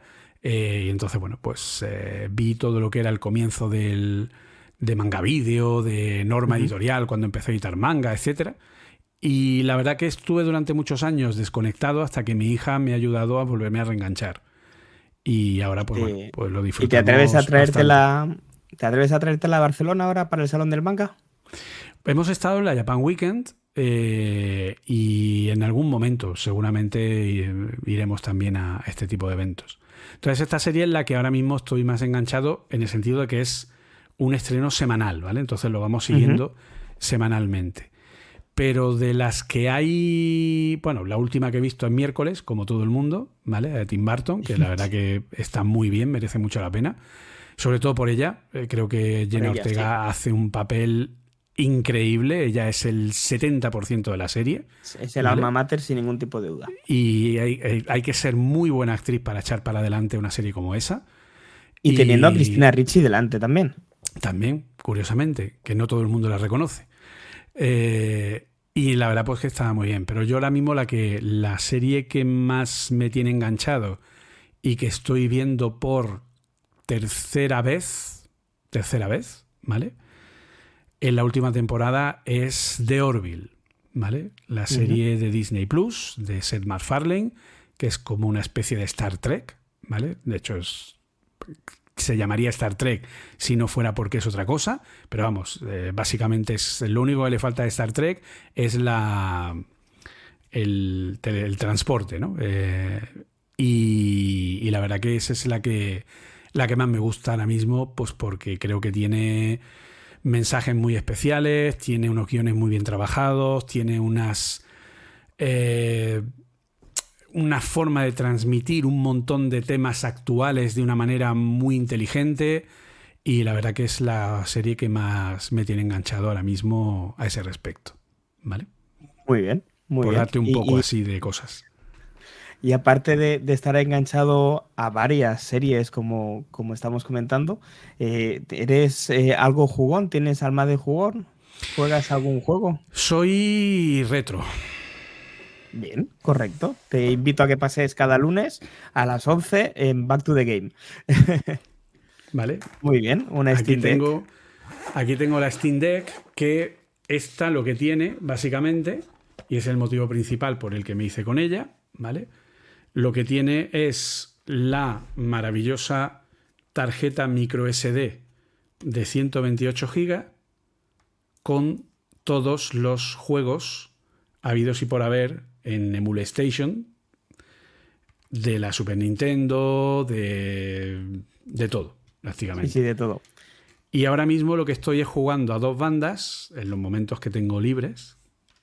A, eh, me estoy haciendo el Chrono Trigger de la Super Nintendo. Grande. Y además estoy jugando al nuevo Monkey Island, ¿vale? Al Escape of Monkey Island, ¿vale? Que ese lo estoy jugando a través de a través del Game Pass de Microsoft, que se puede jugar a través del Game Pass. Sí, señor. Entonces son ahora mismo los dos, los dos juegos. Sí soy jugón.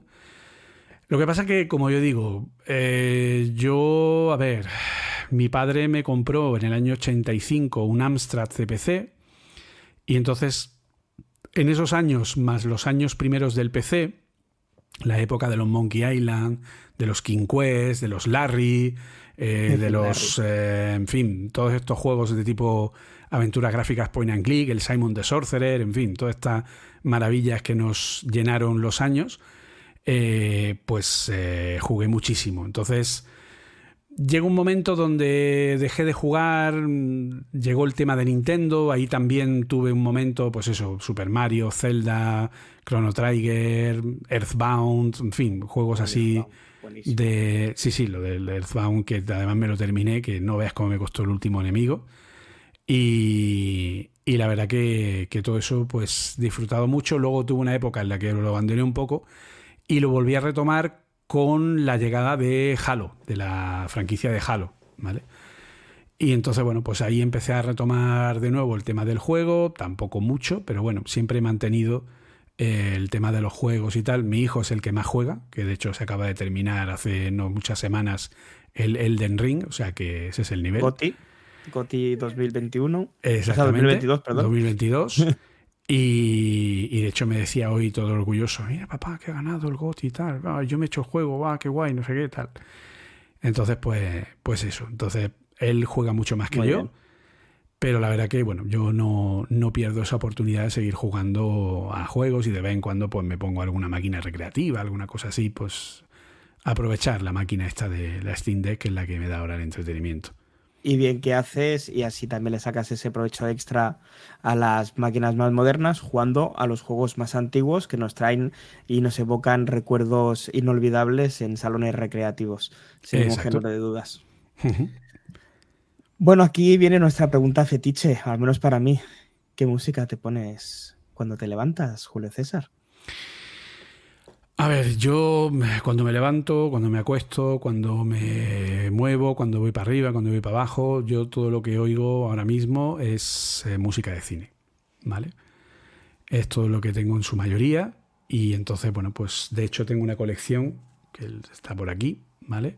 De aproximadamente unas 400 referencias de CDs de música de cine, algunos eh, de coleccionista, algunos eh, así eh, importantes, incluso algunos firmados por los compositores, ¿vale?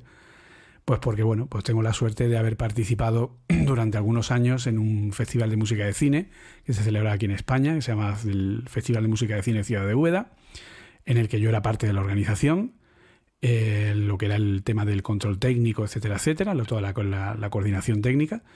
Y estuve pues durante seis años, ¿no? Entonces ahí tuve la ocasión de conocer pues a David Arnold, a Michael Giacchino, a Dave Grusin, a Basil Poledouris, en fin, tuve la oportunidad de conocer a un montón de gente muy importante y, hablarles de tú a tú, e ir a comer con ellos, cenar con ellos, hablar con ellos, De hecho, tengo por ahí bastantes fotos eh, con tal, a Don Davis, el, compositor de la trilogía de Matrix, en fin, un montón de gente.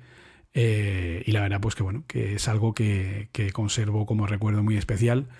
Y lo que oigo, pues eso en su mayoría es eh, música de cine, incluyendo dentro de la música de cine también música de animación japonesa, ¿vale? Que también, pues a Yoji Hisaishi y a pues un montón de compositores que ahora pues también están de moda, incluso ahora ya gracias a mi hija también me he aficionado y me he hecho una playlist en Apple Music de openings de anime eh, y tengo ahí pues no sé cuántos de las últimas series que hemos visto y está también pues todo el día oyendo ese tipo de música, pero soy principalmente de, de música de cine, ¿vale? Ese es un poco mi, mi foco. Ahora entiendo mucho el, uno de los últimos tweets que has hecho con la banda sonora de Mario Bros de la película que van a sacar en breve en cine y que decías que pues, era de lo mejorcito que habían en la película, o al menos lo que se había podido ver. Sí, de hecho el compositor también lo conozco, lo conocí el primer año que estuvo en el festival, Brian Tyler, eh, y que es el que se va a encargar de esa, de esa composición, eh, utilizando como co-compositor al propio Koji Kondo, que es el compositor de los temas clásicos de Mario. Entonces, pues la verdad que ahí puede salir algo bastante, bastante chulo. Teniendo en cuenta que la música de cine, voy a sonar un poco a señor viejo, pero es lo que hay. Eh, la música de cine hoy día ya no es lo que era. ¿Vale? Es no, normal. No hay un John Williams, no, bueno, Hans Zimmer tampoco es el que era. Eh, sí, totalmente. No, de hecho, Zimmer la última vez que se puso a trabajar fue con Interstellar y ya ahí se ve que se le acabó el talento y ya pasó a pasar, se puso a hacer concierto y, a vivir de las rentas, básicamente. Básicamente, pero bueno, sabe decir que con Interstellar se hizo. No, no, ahí se lo dejó todo. También. O sea, yo, para mí, Interstellar es una de las mejores bandas sonoras de la historia del cine. Ahí, ya está, punto. No tiene discusión posible. ¿vale? Nada que discutir. O sea, es que, así. que en ese sentido, yo soy muy, muy, muy seguidor de cine en ese sentido. Y luego, pues el resto igual. De, pero yo soy más, pues eso, de los clásicos, ¿no? De James Newton Howard, de Ben Silvestri, de John Williams, de Jim Horner, Jerry Goldsmith. Pasa que incluso los clásicos, por ejemplo, ahora la nueva serie de Willow, que tenemos en Disney Plus, eh, tiene música de James Newton Howard, que no se proliga mucho en el tema de las series, ¿no? Sin embargo, pues la música no es nada del otro mundo. La música es muy normalita, no aporta nada especial, pues porque, claro, yo entiendo, y además se nota la legua, que no le habrán dejado mucho tiempo para poder trabajar. hacerla. Entonces, ahí tienes un poco la, la, explicación, ¿no? Es decir, este año para mí el mejor trabajo de música de cine, de todo lo que se ha hecho, es no es de cine, es eh, Los Anillos de Poder de Amazon. La música de Bear McCreary, el clásico compositor de Battlestar Galáctica y de varias series más que también compuso Fundación, la serie de Apple TV. Eh, ha sido el encargado y se nota que ha podido trabajar tiempo y ha podido trabajar los temas y ha podido trabajar eh, la composición y ha podido trabajar a los personajes y ha podido pues hacer un poco lo que hizo eh, Howard Shore con la trilogía original. No ha llegado al nivel, porque el talento no es el mismo, obviamente. No, Bear McCreary no es Howard Shore, eh, por mucho que él lo quiera, lo, soñara poder serlo, ¿vale? Pero ha hecho un muy buen trabajo y ahora mismo es de lo mejor que hay este año, ¿vale? Ten en cuenta que Howard Shore estuvo durante, con lo que era la producción de la trilogía original del Señor, del Señor de los Anillos, estuvo cinco años sin hacer absolutamente nada más que lo que él llama su ópera de los anillos, ¿vale? porque lo, lo, enfocó como una ópera en tres actos, que luego pues incluso hizo un trabajo de concierto que yo tuve la suerte de ver en, Sevilla eh, en el año 2004 y de tener una foto con Howard Shore y de tener mi disco del Retorno del Rey firmado por, el propio Howard Shore. Aquí me sale también otra vez emplazar a Jaime Altozano en una serie de vídeos que tiene desgranando toda la música del Señor de los Anillos, que, bueno, es, es, oro. ese vídeo es oro. Pero ese trabajo, eh, cuando tú descompones un trabajo de música de cine a nivel narrativo, porque lo que estás haciendo es analizar esa música y explicar lo que está significando a nivel narrativo para la propia película, Eso se hace cuando a un compositor se le deja tiempo para poder hacer ese trabajo. Si un compositor es el último que llega al, recreo, es el que menos dinero se lleva porque ya está todo gastado, y es el que mm, al final venga rápido y deprisa y corriendo, y además no solo eso, sino que cuando ya has hecho tu trabajo resulta que hemos hecho reshoots o hemos hecho cambios en el montaje y ahora tu música no coincide y tienes que volver a irte al estudio a volver a grabar, pues claro, al final eso eh, no... Es, así, no, no cuadra. No, cuadra. Entonces, pues la calidad que tiene es, pues eso, música... La música de cine en los últimos años es o música experimental, tipo pues tipo por ejemplo Ildur Guanatur Guanajuato Thunder, porque no hay forma de decir ese apellido bien, en, la película de Joker, ¿vale? Que lo que hace es un experimento musical eh, más cercano al sonido que a la música, ¿vale? Tipo como haría eh, eh, Price, por ejemplo, con, la pelista de Gravity, por ejemplo, que al final pues son ruidos, son sonidos, son cosas que te tienen que transmitir eh, sensaciones, pero no es música, ¿de acuerdo? Entonces, bueno, pues eh, al final, pues lo que consiguen es eso. Eso o música de catálogo, que lo mismo sirve para una persecución de chinos contra rusos, como una de americanos contra alienígenas, como otra de españoles corriendo por el mundo. Y sirve lo mismo, ¿no? Es una plantilla en la que la misma música sirve para todo. De hecho, es una de las cosas que más me gusta por eso me, por eso me, he vuelto a aficionar mucho más al, anime, ¿no? Porque en el anime hay, hay mucho más amor y hay mucho más arte puesto sobre las producciones.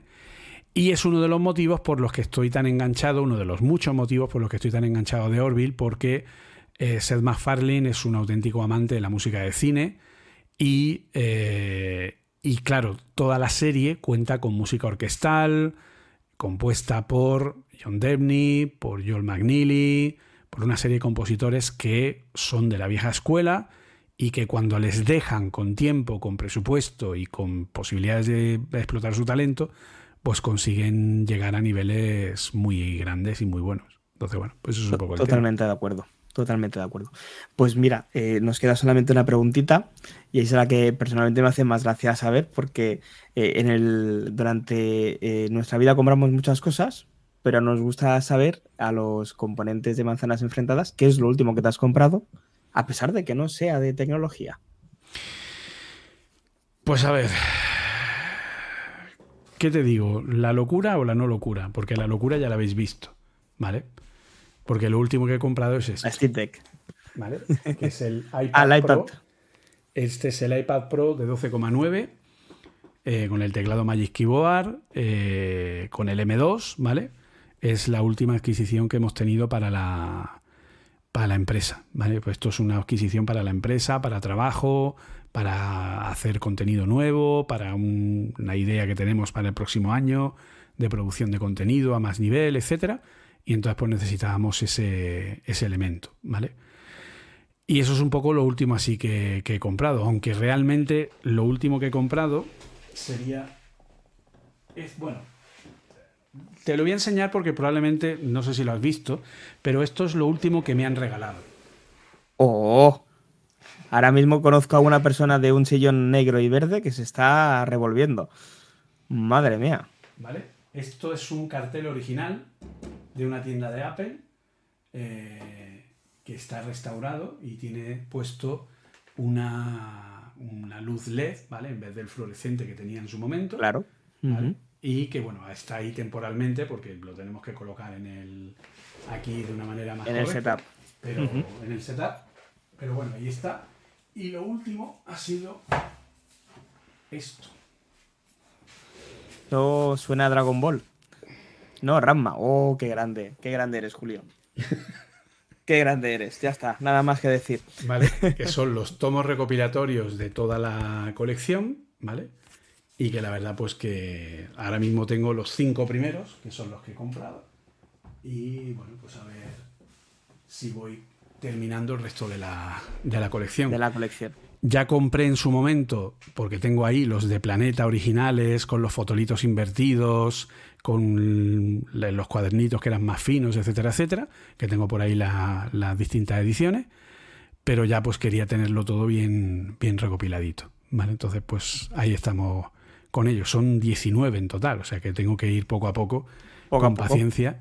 Pero vamos, la idea es completar la colección completa. De hecho, es una de las cosas que me ha dado últimamente por el tema del cómic, porque también tengo por ahí, por ahí abajo hay toda una colección de DC, de, superhéroes, de Batman, de Superman, de tal. Por ahí tengo otra de Marvel, o sea que también he tenido ahí ese, ese punto de volver un poco a, a la lectura de cómic, porque al final, cuando me voy a la cama, claro, ten en cuenta que yo, por ejemplo, eh, durante siete meses, siete, ocho meses del año, yo termino de trabajar a las 11 de la noche, ¿vale? Porque los meses del bootcamp, que son cinco meses largos, son desde febrero hasta junio, más los dos meses del Swift Developer Program, que son de octubre, octubre y noviembre, las clases son de 7 a 11, ¿vale? Entonces yo termino a las 11 de la noche de dar clase, puedo terminar como terminé el pasado viernes, ¿vale? Por eso no he podido venir antes, ¿vale? Porque estaba todavía dando formaciones el pasado viernes empecé a dar formación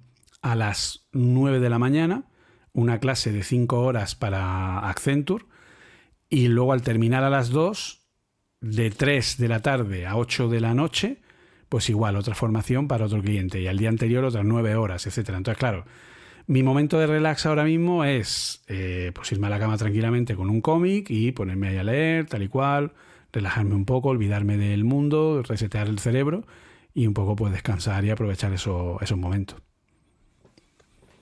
Muy bien, pues mire, voy a, voy a agregar a la, transmisión a los compañeros. Voy a aprovechar de nuevo para darte las gracias por eh, querer pasar un ratito con nosotros. Eh, y voy a mm, decir a todos los que nos han estado escuchando durante el directo de hoy y a todos los que nos van a escuchar a partir del domingo que tenemos un grupo de Telegram que se llama Manzanas Enfrentadas, que nos puede buscar directamente desde la aplicación de mensajería, simplemente escaneando el código QR que aparece en pantalla durante toda la transmisión. Y que eh, si quieren estar al tanto de las eh, noticias y de la actualidad de Apple de una manera diferente, que se vengan a la gran familia de Manzanas Enfrentadas y que evidentemente sigan a eh, Julio César Fernández en todos sus proyectos, que como pueden haber escuchado durante todo el programa de hoy, es un señor que sienta cátedra. Muchas gracias, de verdad. A vosotros, todo un placer. A mí me has dejado flipado con el cartel. La verdad es que ya estoy, ya estaba buscando yo carteles. Carteles Hombre, ya. ya. está eBay ardiendo. No, pero que, lo tenía yo de antes, de antes de. Sí, sí. sí, que de, luminosos de tal. En todo colección tenía uno a 1.300 euros. No quiero imaginar eh, ¿Cómo habrá ya lo pedido. Eh, Julio, estoy de acuerdo contigo con The Orville, pero le he hecho un vistazo si no lo has visto, los Vertex. Te va a gustar. Lo miraré, lo miraré. Sí, sí, lo sé, está en Amazon Prime. Recomendación de nuestro podcaster. Muchísimas gracias de verdad. A ver, David, algo, algo reseñable de los últimos Pregúntame. Ha sido un Pregúntame con mucho detalle. ¿eh? El cine lo tiene por las venas, el señor Julio. Sí, sí, me he quedado hasta, hasta la pregunta trampa de Albert de ¿qué te pones de música? También era de cine, o sea, Albert, no, no has podido pillarlo. ¿eh? A mí no, tampoco pretendía pillarlo, la verdad, pero... De hecho, la, pregunta... si te soy sincero al 100%, durante un tiempo lo primero que oía al despertarme era la fanfarria de los Vengadores, que es lo que sonaba como despertador de Alan Silvestri. Queremos modificar el tema de las preguntas, como bien ha dicho Más Trompa, y ya para finalizar yo tengo una que no sé si te va a gustar mucho o no, ya nos dices si puedes contestarla. ¿Qué le dirías a Tim Cook si estuvieras cenando con él, eh, por ejemplo, esta noche? ¿Qué le, ¿Qué le, dirías a Tim Cook? ¿Qué le diría a Tim Cook? Le diría dos cosas, ¿vale? La primera es, eh, me necesitas en Apple, pero tú no lo sabes. Bien, lo tenemos. ¿Vale? Y la segunda, eh, le diría, Tim, se te olvida que tú estás ahí por la gente, no por los inversores de la empresa. Y le dirías, sal tú que me quedo yo y ya hago yo tu trabajo, ¿no? No, porque el trabajo de Tim Cook es un trabajo de gestión. ¿vale? Yo a mí lo que me gustaría es poder... Eh, poder tener, a ver, yo hace, eh, creo que fue la semana pasada, no la anterior, si no recuerdo mal, eh, yo he tomado la decisión, ¿vale? En mi perfil de, LinkedIn, ¿vale? dicho bien dicho, de LinkedIn, lo que tengo por costumbre o lo que he empezado a hacer por costumbre es subir un vídeo de Steve Jobs todas las semanas, ¿vale? un vídeo en el que Steve Jobs diga algo, ¿vale? Para evangelizar al mundo.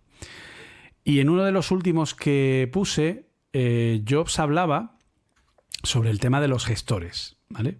Hablaba en la época en la que lanza el Macintosh y hablaba sobre que los gestores eh, son, y esto lo decía directamente, cuando Apple pasó a ser una empresa grande, pensaron que necesitaban gestores para poder controlarlo todo. Pero al final se dieron cuenta que los gestores son unos, y lo dice literalmente, payasos. ¿Vale? Esto es, una, es un cuchillo que le lanzaba en ese momento al famoso John Scully, ¿vale? Al famoso vendedor de agua azucarada. Entonces, eh, lo que dice Jobs en ese momento es que lo importante es que la gente que gestiona es la gente que tiene que ser la más brillante en aquello que hace. No puede ser que un gestor gestione cosas que no entiende. ¿Vale? Y eso es lo que pasa mucho hoy día, que los gestores gestionan cosas que no entienden. ¿De acuerdo? Si tú, vas a gestionar un proyecto, no puedes ser alguien que no sepa de desarrollo, y no sepa de diseño, y no sepa de experiencia de usuario. ¿Vale? Tú tienes que ser el que más sabe de todo eso. ¿De acuerdo? Porque si no, no vas a ser capaz de entender el trabajo que hace tu equipo, ni vas a ser capaz de dirigirlo. ¿vale? Esto es una de las cosas que decía Jobs.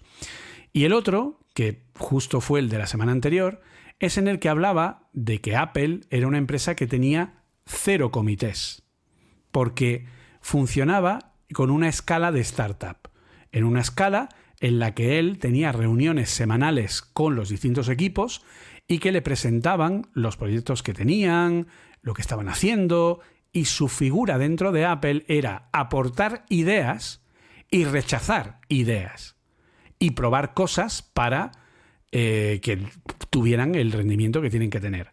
¿Por qué Keynote es una de las aplicaciones mejores que tiene Apple con diferencia? Porque esa era la app que usaba Steve Jobs para su trabajo del día a día.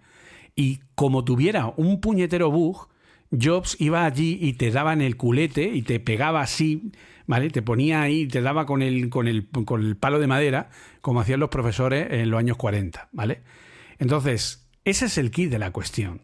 Ahora mismo, en Apple, no hay un perfil de alguien que conozca todo el negocio y que sea capaz de validar todo el producto que sea capaz de decir esto es una idea absurda, esto es una buena idea, esto habría que hacerlo de tal manera, y sobre todo una persona que sea capaz de coger todas y cada una de las cosas que hay en el día a día y las pruebe. Porque uno de los grandes problemas que estamos teniendo los desarrolladores y que este año Apple, por fortuna, se ha suavizado levemente, pero sigue ahí, es el problema de que aquel que hace por ejemplo, Scode luego no lo usa para su día a día. Entonces, si tú creas una herramienta o creas una aplicación, pero luego no eres usuario de esa aplicación, solo te limitas a desarrollarla, pues nunca vas a arreglar las cosas, nunca vas a probarla. Cualquiera. tiene fallos? Por ejemplo, usualmente, ocasionalmente. De vez en cuando solamente, De vez en cuando nada más, ¿vale? O sea, en Scode el autocompletado funciona siempre en la primera beta que lanza el WDC. Luego a partir de ahí se va estropeando hasta que deja de funcionar. Y esto lleva pasando año tras año, ¿vale? Pero es que luego además la coña marinera es que cuando tú, eh, por ejemplo, no hay nadie en Apple realmente que en cinco años se haya dado cuenta que esto no funciona una mierda para domótica? Que yo le pido al, teléfono, enciéndeme la luz y hace plof y se enciende. Y se lo digo al reloj y me dice, espera un momento. Estoy en ello. Lo estoy intentando. Ya voy. Un momentito, cariño. Uy, ha habido un problema y no he podido encenderlo. Y eso es un problema inherente que viene pasando en WatchOS de que no es capaz de levantar los servicios del teléfono. ¿Lo ha arreglado alguien? No. Pues ese es el problema. Entonces, Apple va acumulando pequeñas idioteces que nadie arregla y que van sumando, y van sumando, y van sumando, y van sumando, y van sumando. Hace falta alguien que pruebe todo eso, ¿vale? Y que cuando haya un fallo de esas características le diga, no, esto no sale. Claro. Que era lo que hacía Steve Jobs. La verdad es que sí que. Yo haría eso. Y a mí me gustaría hacer eso en Apple. Buenas cuestiones que decirle al grande Tim Cook, que sería eso, que te quedases allí, que no lo sabes, pero que te necesita. se, os iba a enfriar, se os iba a enfriar la cena, Julio. Qué buena, destaco del bueno. Pues nada. Un placer. Eh, Apple Coding Daily, Apple Coding, eh, todos los análisis del gran, el bueno de Julio César Fernández Muñoz, está con nosotros. Eh, ven cuando quieras, esta es tu casa. Ha sido un placer, como han dicho todos nuestros seguidores, barra familia de manzanas enfrentadas que te han puesto por las nubes.